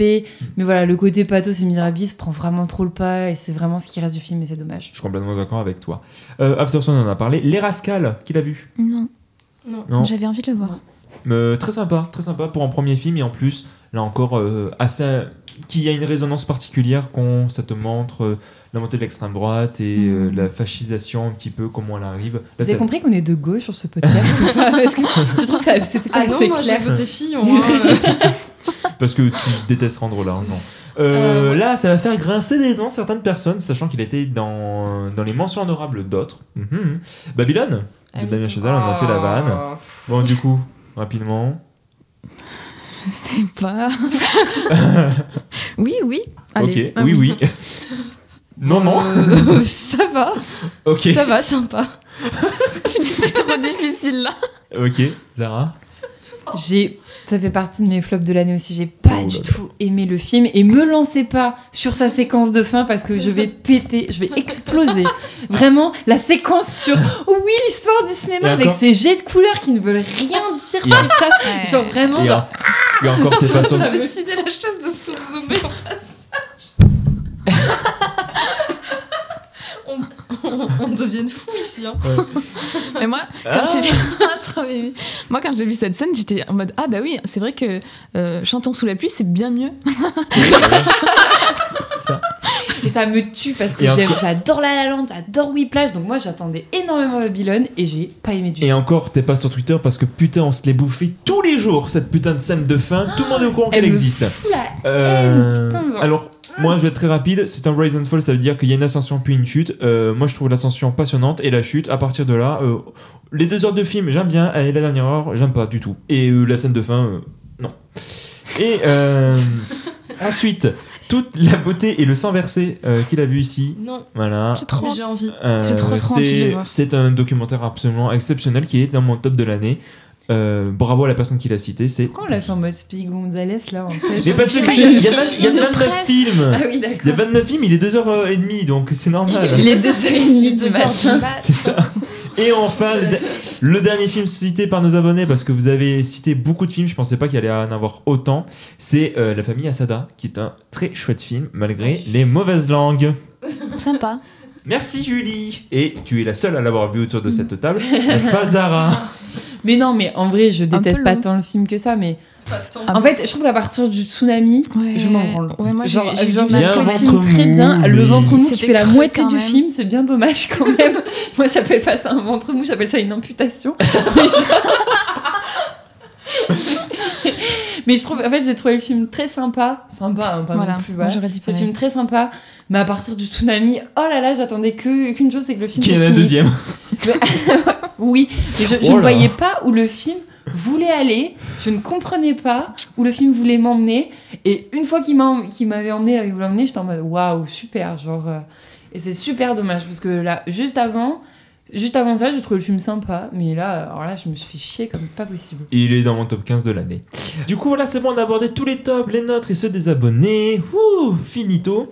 Euh, Est-ce qu'on fait la question des, des petits flops rapidement? Allez, allez, on, Un on de crache haine la... et un peu de sel. on crache la haine avant de dire nos attentes. Moi, j'ai dit que des films que j'ai- là, tous les films qu'on a dit, je dis oh, j'ai pas aimé et tout. Les gens vont être en mode cette femme déteste le cinéma. T'as- Il y a beaucoup de films que t'as beaucoup- t'as diffusé beaucoup d'amour avant. C'est vrai. Bref, du coup, qui veut commencer par dire euh, Oh là là, j'ai pas aimé ce film Vas-y, Julie. oui, Mais du coup, C'est vrai que Julie, on ne te connaît pas J'en dis le. plusieurs. Tu peux en citer plusieurs, juste. Et en fait, il avait dit top 3 et 1 si vraiment t'as envie de. Euh, top 3, de les hisser tro- dessus. trois films que t'aimes pas et un que t'aimerais aborder. Ok, mais du coup, ça sera pas des films méga connus, je pense. Euh, oui, bah, c'est pour ça que moi je vais aborder un film connu. Je suis Ok. mieux que toi. Bah, le premier, c'est un qu'on avait vu avec les- le podcast, c'était Bonne Conduite. Ah ouais, dans ton Ah flop ouais, dans ton Ouais. flop, carrément. Mais je te trouve ça pas terrible, Ok, mais pas au point de le mettre dans le flop. Mais en fait, c'est que sur le coup, pareil, je me suis dit pas terrible, mais en fait, je, je reviens à ça. Sur le, ce qui, j'avais, qui avait marqué que j'avais détesté, c'était la façon dont l'exposition euh, était, mon- était mise en scène au, tout- au tout Ouais. début, c'est-à-dire qu'il y a un dialogue qui juste t'explique tout l'enjeu du film. Et j'ai détesté Ah ça. oui, quand elle parle à son mari, Oui. là. Ah oui, ça, c'est vrai que c'est naze. oui. Ah ça, oui. c'était vraiment la tellement mal ouais. écrit Oui, oui, oui. que à chaque fois j'y pense et j'y C'est repense en mode s'il y a un truc qu'il faut pas ouais. faire pour genre euh, l'exposition de, de ce qui va se passer dans ce film c'est vraiment ça quoi c'est-à-dire un dialogue où tu expliques tout je trouve ça tellement flemmard et tellement euh, Mm. mal écrit. Et il y avait d'autres choses plein, d'autres défauts dans le film. Mais c'est surtout ça qui m'a qui m'a marqué. C'est pour ça que j'ai mis dans mon flop du coup c'est que ce détail j'y pense tellement souvent que c'était tellement mal fait. Enfin bref. Ensuite, bah, du coup, les- mes deux autres films dans mon flop, ils sont pas très connus. C'est des films euh, qui sont sortis sur Netflix. Directement, donc c'est pour ça. Il y en a un que c'est un film espagnol qui s'appelle Phénoménas, Non, effectivement, pas entendu passé parler. sous les radars, mais donc j'ai une famille espagnole, donc dès qu'il y a un film espagnol, on le regarde. Et c'est c'est une histoire de trois euh, médiums euh, qui font une sorte d'enquête, euh, d'histoire de fantômes, tout ça, tout ça. Mais c'est juste, ça part dans une espèce de tarte à la crème chantilly, chaos, tu comprends plus rien, c'est beaucoup trop long, il se passe beaucoup trop de choses, les effets sont pas beaux, c'est... Épargnez-vous ça, ne le regardez pas ce film, il est trop kitsch, quoi. Pour un film sorti en 2023, il est d'un kitsch euh, dingue. Et après, c'est un autre film sorti sur Netflix qui s'appelle euh, Young E, euh, qui c'est avec un robot, donc moi je regarde tous les films avec des robots. Ah bah oui. c'est un film coréen euh, avec euh, des créations, des, des créations de robots, tout ça. Enfin, c'est juste très boring et prévisible Mhm. au possible. Ok. Voilà. Léa Euh, alors moi je vais faire un flop 2 plutôt. Oui, c'est ce que tu m'avais dit, mais c'est suffisant. ouais. hein. Euh, alors il y a Scream 6. Je suis allée le voir, c'était pas très bien. euh, c'était, euh, il y avait des scènes sympas, mais sans plus, euh, vraiment.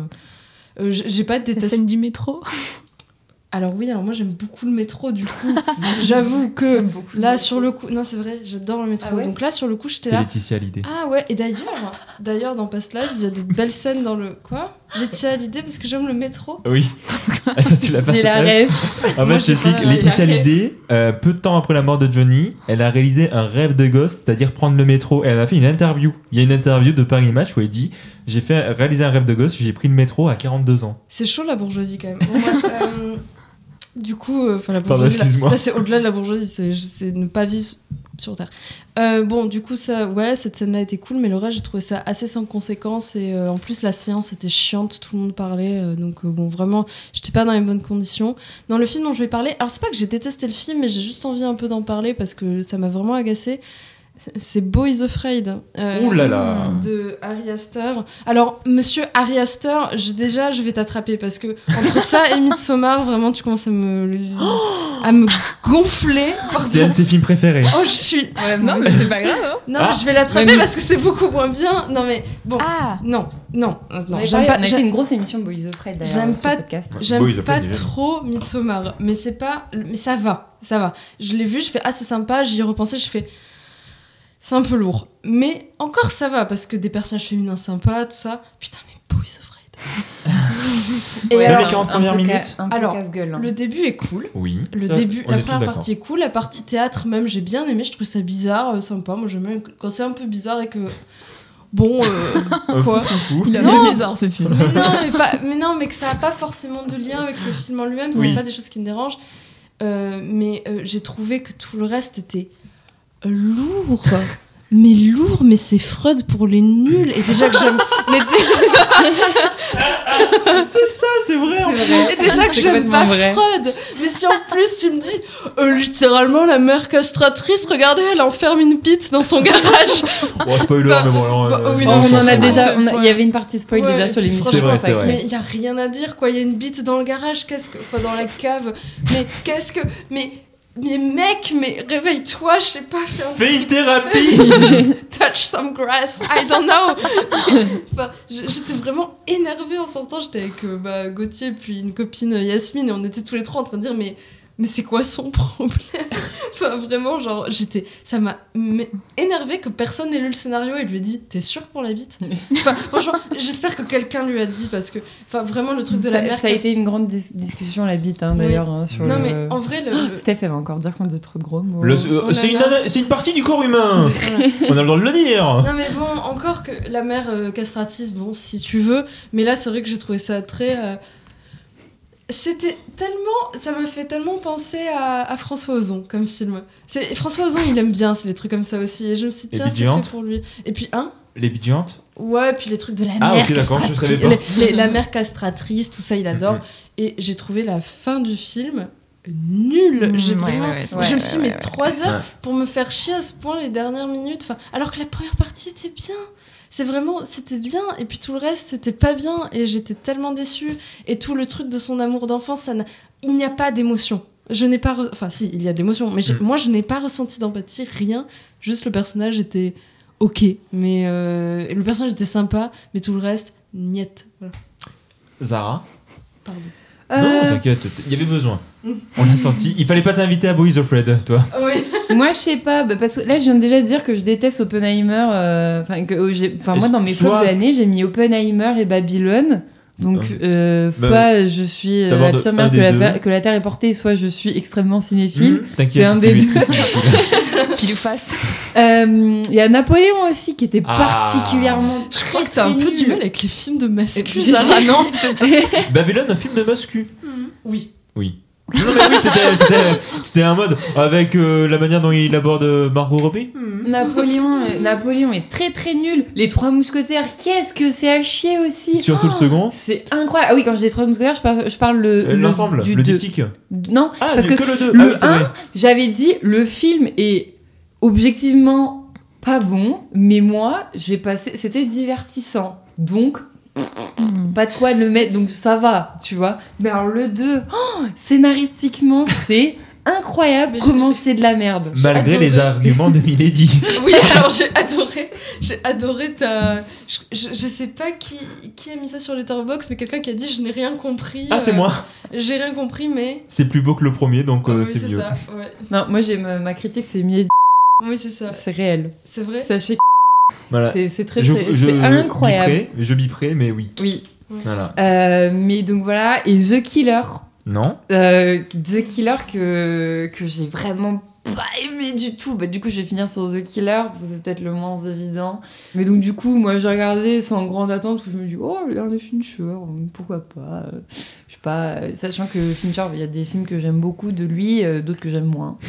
Euh, Bien.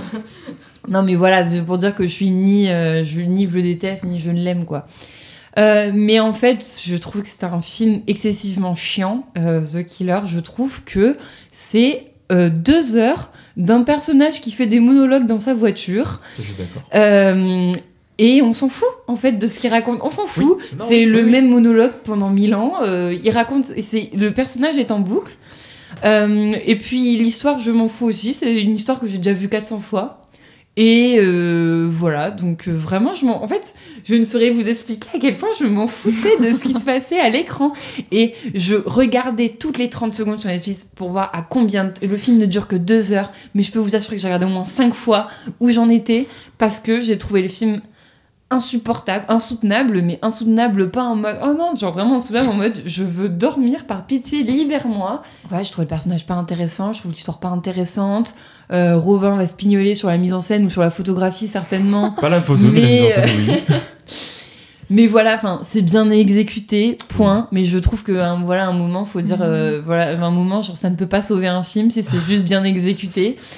Euh, j'ai trouvé les scènes de combat pas si mémorables que ça. J'ai pas trouvé les antagonistes mémorables non plus. On m'avait vendu Tilda Swinton, etc. Mais au final, on s'en fiche un petit peu aussi de son rôle. Enfin, vraiment, on s'en fout. De, fi- enfin, je ne sais pas. euh, je pense que, je pense, je pense sincèrement que Fincher s'en fout de son histoire. Je pense qu'il a voulu faire une espèce d'exercice de style. Oui, oui, mais moi, en fait, je suis pas venue regarder un exercice de style de deux heures. Genre, euh, moi, moi, si je regarde un film, c'est pour qu'il raconte quelque chose. Et le fait est que le film ne raconte rien. Voilà. Je suis pas d'accord. On a besoin d'expliquer Ah des oui, choses. oui, hein, oui, là, euh, Bref, euh, ben, en vrai, moi je l'ai vu dans des conditions mais affreuses, avec un son, euh, un son mauvais, une image pourrie et un perroquet qui chante euh, pendant une demi-heure. Euh, je je l'ai vu chez mon oncle, ils ont un perroquet. Ah d'accord, sur un voilà. autopirate, mais bon. voilà, exact.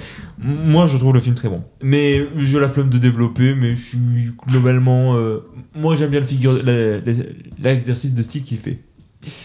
Euh, Dans ce cas-là, enfin, loue un espace aux abattoirs, je sais pas. euh, genre, euh, fais-toi une vidéo. Ah dans bah alors s'il y a. Fincher qui vient louer Mais aux je- abattoirs, c'est super. Moi je suis, moi je suis pour en vrai. S'il vient là. Non, mais euh, voilà, mais il y avait pas de quoi en faire un film, quoi. Ouais, oui. Euh, du coup, moi, mon top, bah, c'est aussi pas des films super connus. Et il y en a un, je suis Et content qu'il soit pas trop connu. Et comment, qu'est-ce qu'il y a? Non, je dis. Et encore, j'ai pas, j'ai pas versé mon sel sur Oppenheimer. Ah oui. pas, euh, C'est ça, ni Napoléon d'ailleurs, parce que Napoléon, putain, t'avais des choses à dire. C'est hein. vrai, j'en avais des choses à dire. Ouais. Mais en fait, j'avais trop. je- J'allais être salée sur trop de films, donc j'ai fait le choix sur le dernier de ma liste. C'est ça. Attention, retirez la viande parce que là, elle va être imbouffable. hein. Tellement il y a de sel. Bref, moi, mon flop 3, c'est un, Pierre, un, prince de Pierre Cresson, qui est une des séances que j'ai le plus subi de cette année. J'ai complètement détesté ce film. Mais certains le mettent dans leur top. Ça me paraît irréaliste, mais soit. Mais du coup, je veux pas trop m'attarder dessus parce qu'il a, a pas eu beaucoup de succès. Un dont je suis content qu'il a, complètement bidé, c'est Hypnotique de euh, Rodriguez. C'est à chier, c'est complètement de la merde. Et le gars, il se prend très premier degré. Voilà, alors je peux comprendre qu'il y en a qui ou aiment le style de Rodriguez ou alors qui envoient un nanar. Moi, c'est pas suffisamment drôle pour être un nanar, mais c'est complètement risible, donc voilà. Et le film que j'ai le moins aimé, mais je l'ai vu il y a un an et demi, donc c'est compliqué d'en parler, c'est Star at Noon de Claire Denis. Et d'autant plus que avec Beau Travail, qui est un des chefs-d'œuvre que j'ai vu euh, de 2023, je suis prêt à réhabiliter Claire Denis, à le revoir au cas où. Mais du coup, si je devais en aborder un, c'est mon flop 4. Et on a fait beaucoup la vanne avec Marc, voilà. C'est évidemment une année difficile. euh, qui est vraiment très mauvais. Je suis très content, le film n'a même pas dépassé le million d'entrées en France. Euh, ce qui pour du Toledano et Nakash, donc euh, derrière Intouchable, euh, Le sens de la fête, etc., ça leur arrive quasiment jamais, ou alors ça faisait une éternité qu'ils n'avaient pas fait un score aussi bas. C'est extrêmement mauvais, que ce soit en termes de réalisation, mais surtout, je trouve que le propos est ultra problématique. Euh, J'ai fait une grosse critique sur Letterboxd, je revenais point par point là-dessus. Là, je vais pas trop l'aborder, mais du coup, entre le film que, entre le fait que non, ça ne se fout pas de la gueule de tout le monde, mais bien, bel et bien que, que de, de- des écolos, euh, que le film va partager des thèses euh, climato-sceptiques qui va jamais déconstruire par derrière, et qu'en plus, euh, enfin, c'est un film qui, soi-disant, a eu euh, l'accord d'associations écologiques. Je ne comprends pas si c'est, enfin, je ne vois pas en quoi ça peut être possible vu tout ce que les écolos se prennent en pleine dans la gueule. Je trouve que les développements de personnages c'est nul, qu'il y a beaucoup trop de manipulation et qui n'est, il y a de la manipulation mais il n'y a pas vraiment de rachat par derrière. Il y a des trucs qui n'ont pas de sens. Et euh, attends, qu'est-ce que je voulais noter? Ah oui, et aussi, euh, je suis désolé, on l'a vu en avant-première avec Marc. ensuite, quand les réalisateurs sont venus, j'ai beaucoup de mal quand tu me mets des mains aux fesses et que tu me fais des baisers forcés et que euh, tu vas passer ça pour, pour une vanne et que tu as un public entier qui rigole. Moi, ça me met profondément la mal à l'aise.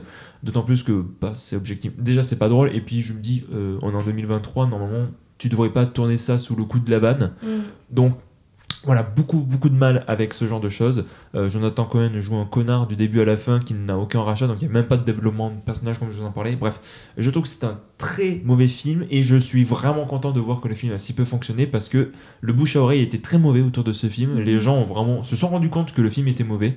Dieu merci qu'on n'était pas juste quelques-uns autour de nous, euh, enfin autour de moi, à ne pas avoir aimé le film et que vraiment, dans l'ensemble, le public ne l'a pas apprécié. Vo- voilà aussi, et encore, euh, je suis resté très peu de temps, mais. euh, Peut-être que t'aies voulu euh, finir sur la haine. Non, non, non, parce que maintenant, Ah oui, c'est vrai. et oui, après Ah. 2h40, on, on en remet encore une couche. Ça va être l'émission la plus longue, mais au moins c'est le bilan, voilà. Très rapidement. Très rapidement, Julie, attention. Attention. 5 secondes et demie. Cinq secondes. Vos attentes de C'est comme dans 2024. Fort Boyard quand il faut sortir vite de la salle. Exactement, vos attentes de 2024. Qu'est-ce que Ou vous attendez pour finir de couper un 2024 truc dans Top Chef. Allez, Julie, tu commences. Qu'est-ce que t'attends Moi, j'ai pas, j'ai pas tout bien regardé toutes les listes et tout. C'est hein. pas grave. Mais là, un qui me vient de suite, c'est euh, Pauvre créature Évidemment. pour Things de Yorgos Lanthimos que j'ai trop hâte de voir. Bien sûr, qui sort dans deux semaines ou. Ouais, qui sort très bientôt. Trop bien, j'ai trop hâte. Effectivement. Il y a la zone d'intérêt Évidemment. de Jonathan Glazer aussi que j'ai trop trop hâte de voir. Petit conseil euh, à nos éditeurs et auditrices, ne vous renseignez absolument pas. Faut vraiment découvrir le film en en sachant le moins possible pour euh, vraiment être Ah putain, je l'ai déjà vu, c'est pour ça que je dis ça. Ok, trop hâte. Après, j'avais noté le Nosferatu de Eggers. Oui, bien sûr. Euh, et du coup, je, je le connaissais pas, mais du coup, tout à l'heure, on en a parlé, le nouveau Bong Joon-ho, euh, Mickey Mickey 17. Mickey 17, oui. Robert Pattinson qui plus est, euh, trop génial, trop hâte. Et après, il y en a certains que je sais pas si je les attends vraiment, mais j'ai j'ai mis des petits. J'irai les voir quand même, c'est-à-dire Beetlejuice 2, Mm. Dali Ouais. et Dune 2. Ouais. Léa? Alors euh, très rapidement, euh, comme euh, un peu tout ce qu'a dit Julie, donc c'est-à-dire Pauvre créature, Zone of Interest, Mickey 17 que j'ai très envie de voir, et surtout Nosferatu de Robert Eggers. Ça c'est ma très très grosse attente parce que The Lighthouse fait partie de mes films préférés, donc euh, voilà. Euh, sinon dans les trucs un petit peu comme ça, hmm, il y a la suite de Spider-Man. Euh, Je c'est crois. toujours cette année Je crois. Ah, moi, il me semblait qu'il avait report, que c'était pas sûr Ah. en vue justement de, de ce qui s'est passé en mode. Ah. de. Oui. de. Putain, mais. Le crunch, je- le Oui, crunch, voilà, grosso modo. du fait que ça a été mis en Il y a lumière, que bad les buzz un équipes petit peu étaient par mal. rapport à je ça, ils pense- se sont dit, je bon, pensais que le film était.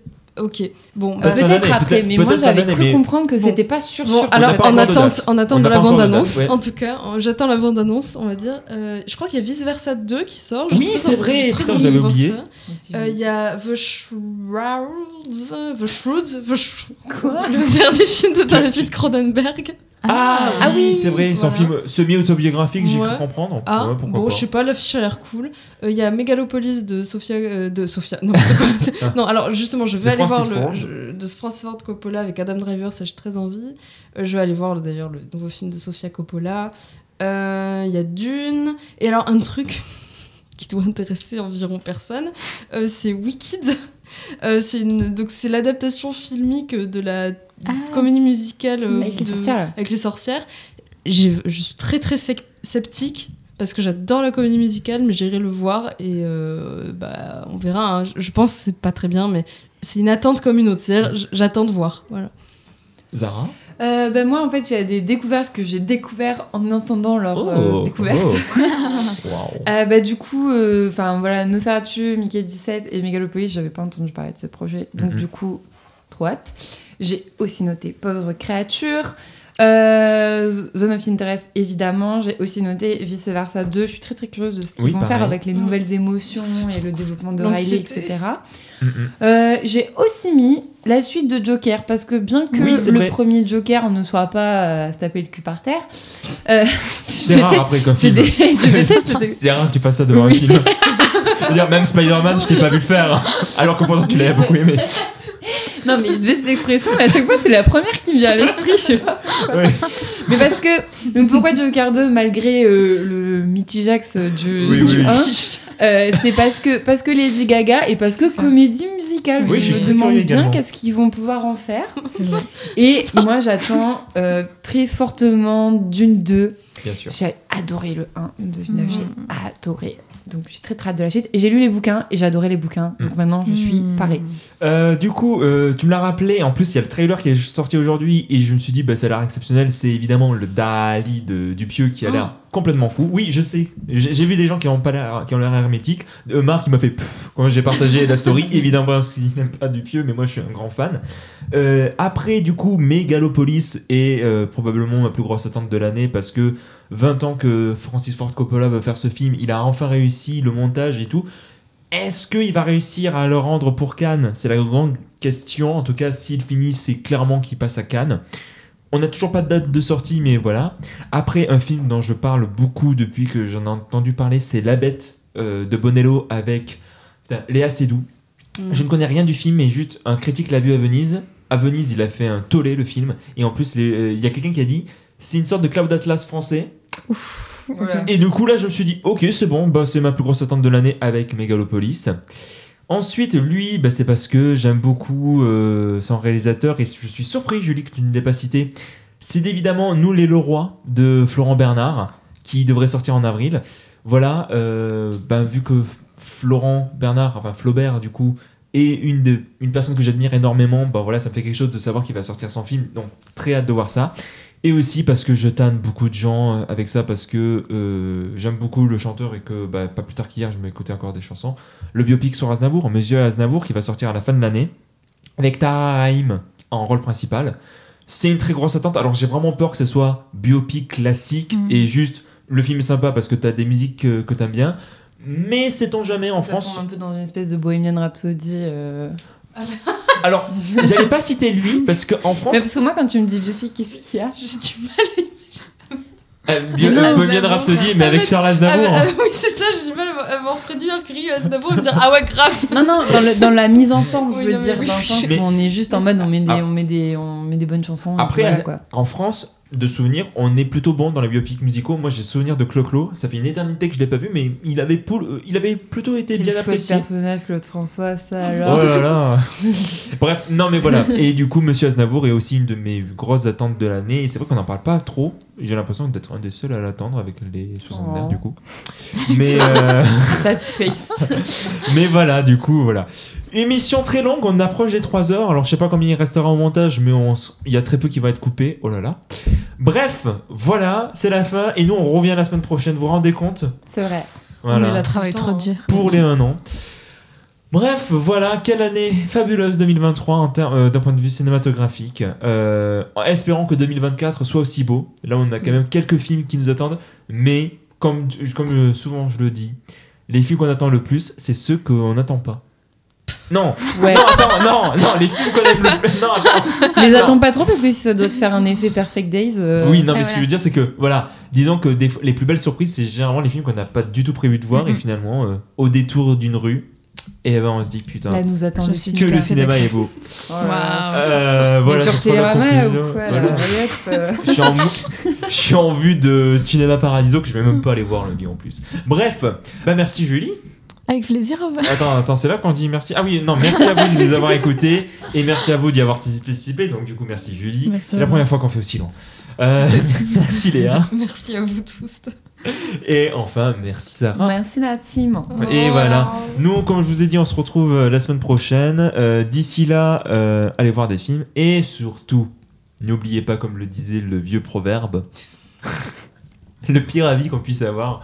Non, mais tu sais quoi, un jour ça va devenir un proverbe, c'est sûr. Oui, vas-y, Robin. Le pire avis qu'on puisse avoir, c'est lequel? Bah, c'est celui qu'on partage pas. Effectivement. Allez, salut, à la semaine prochaine. Salut. Ciao.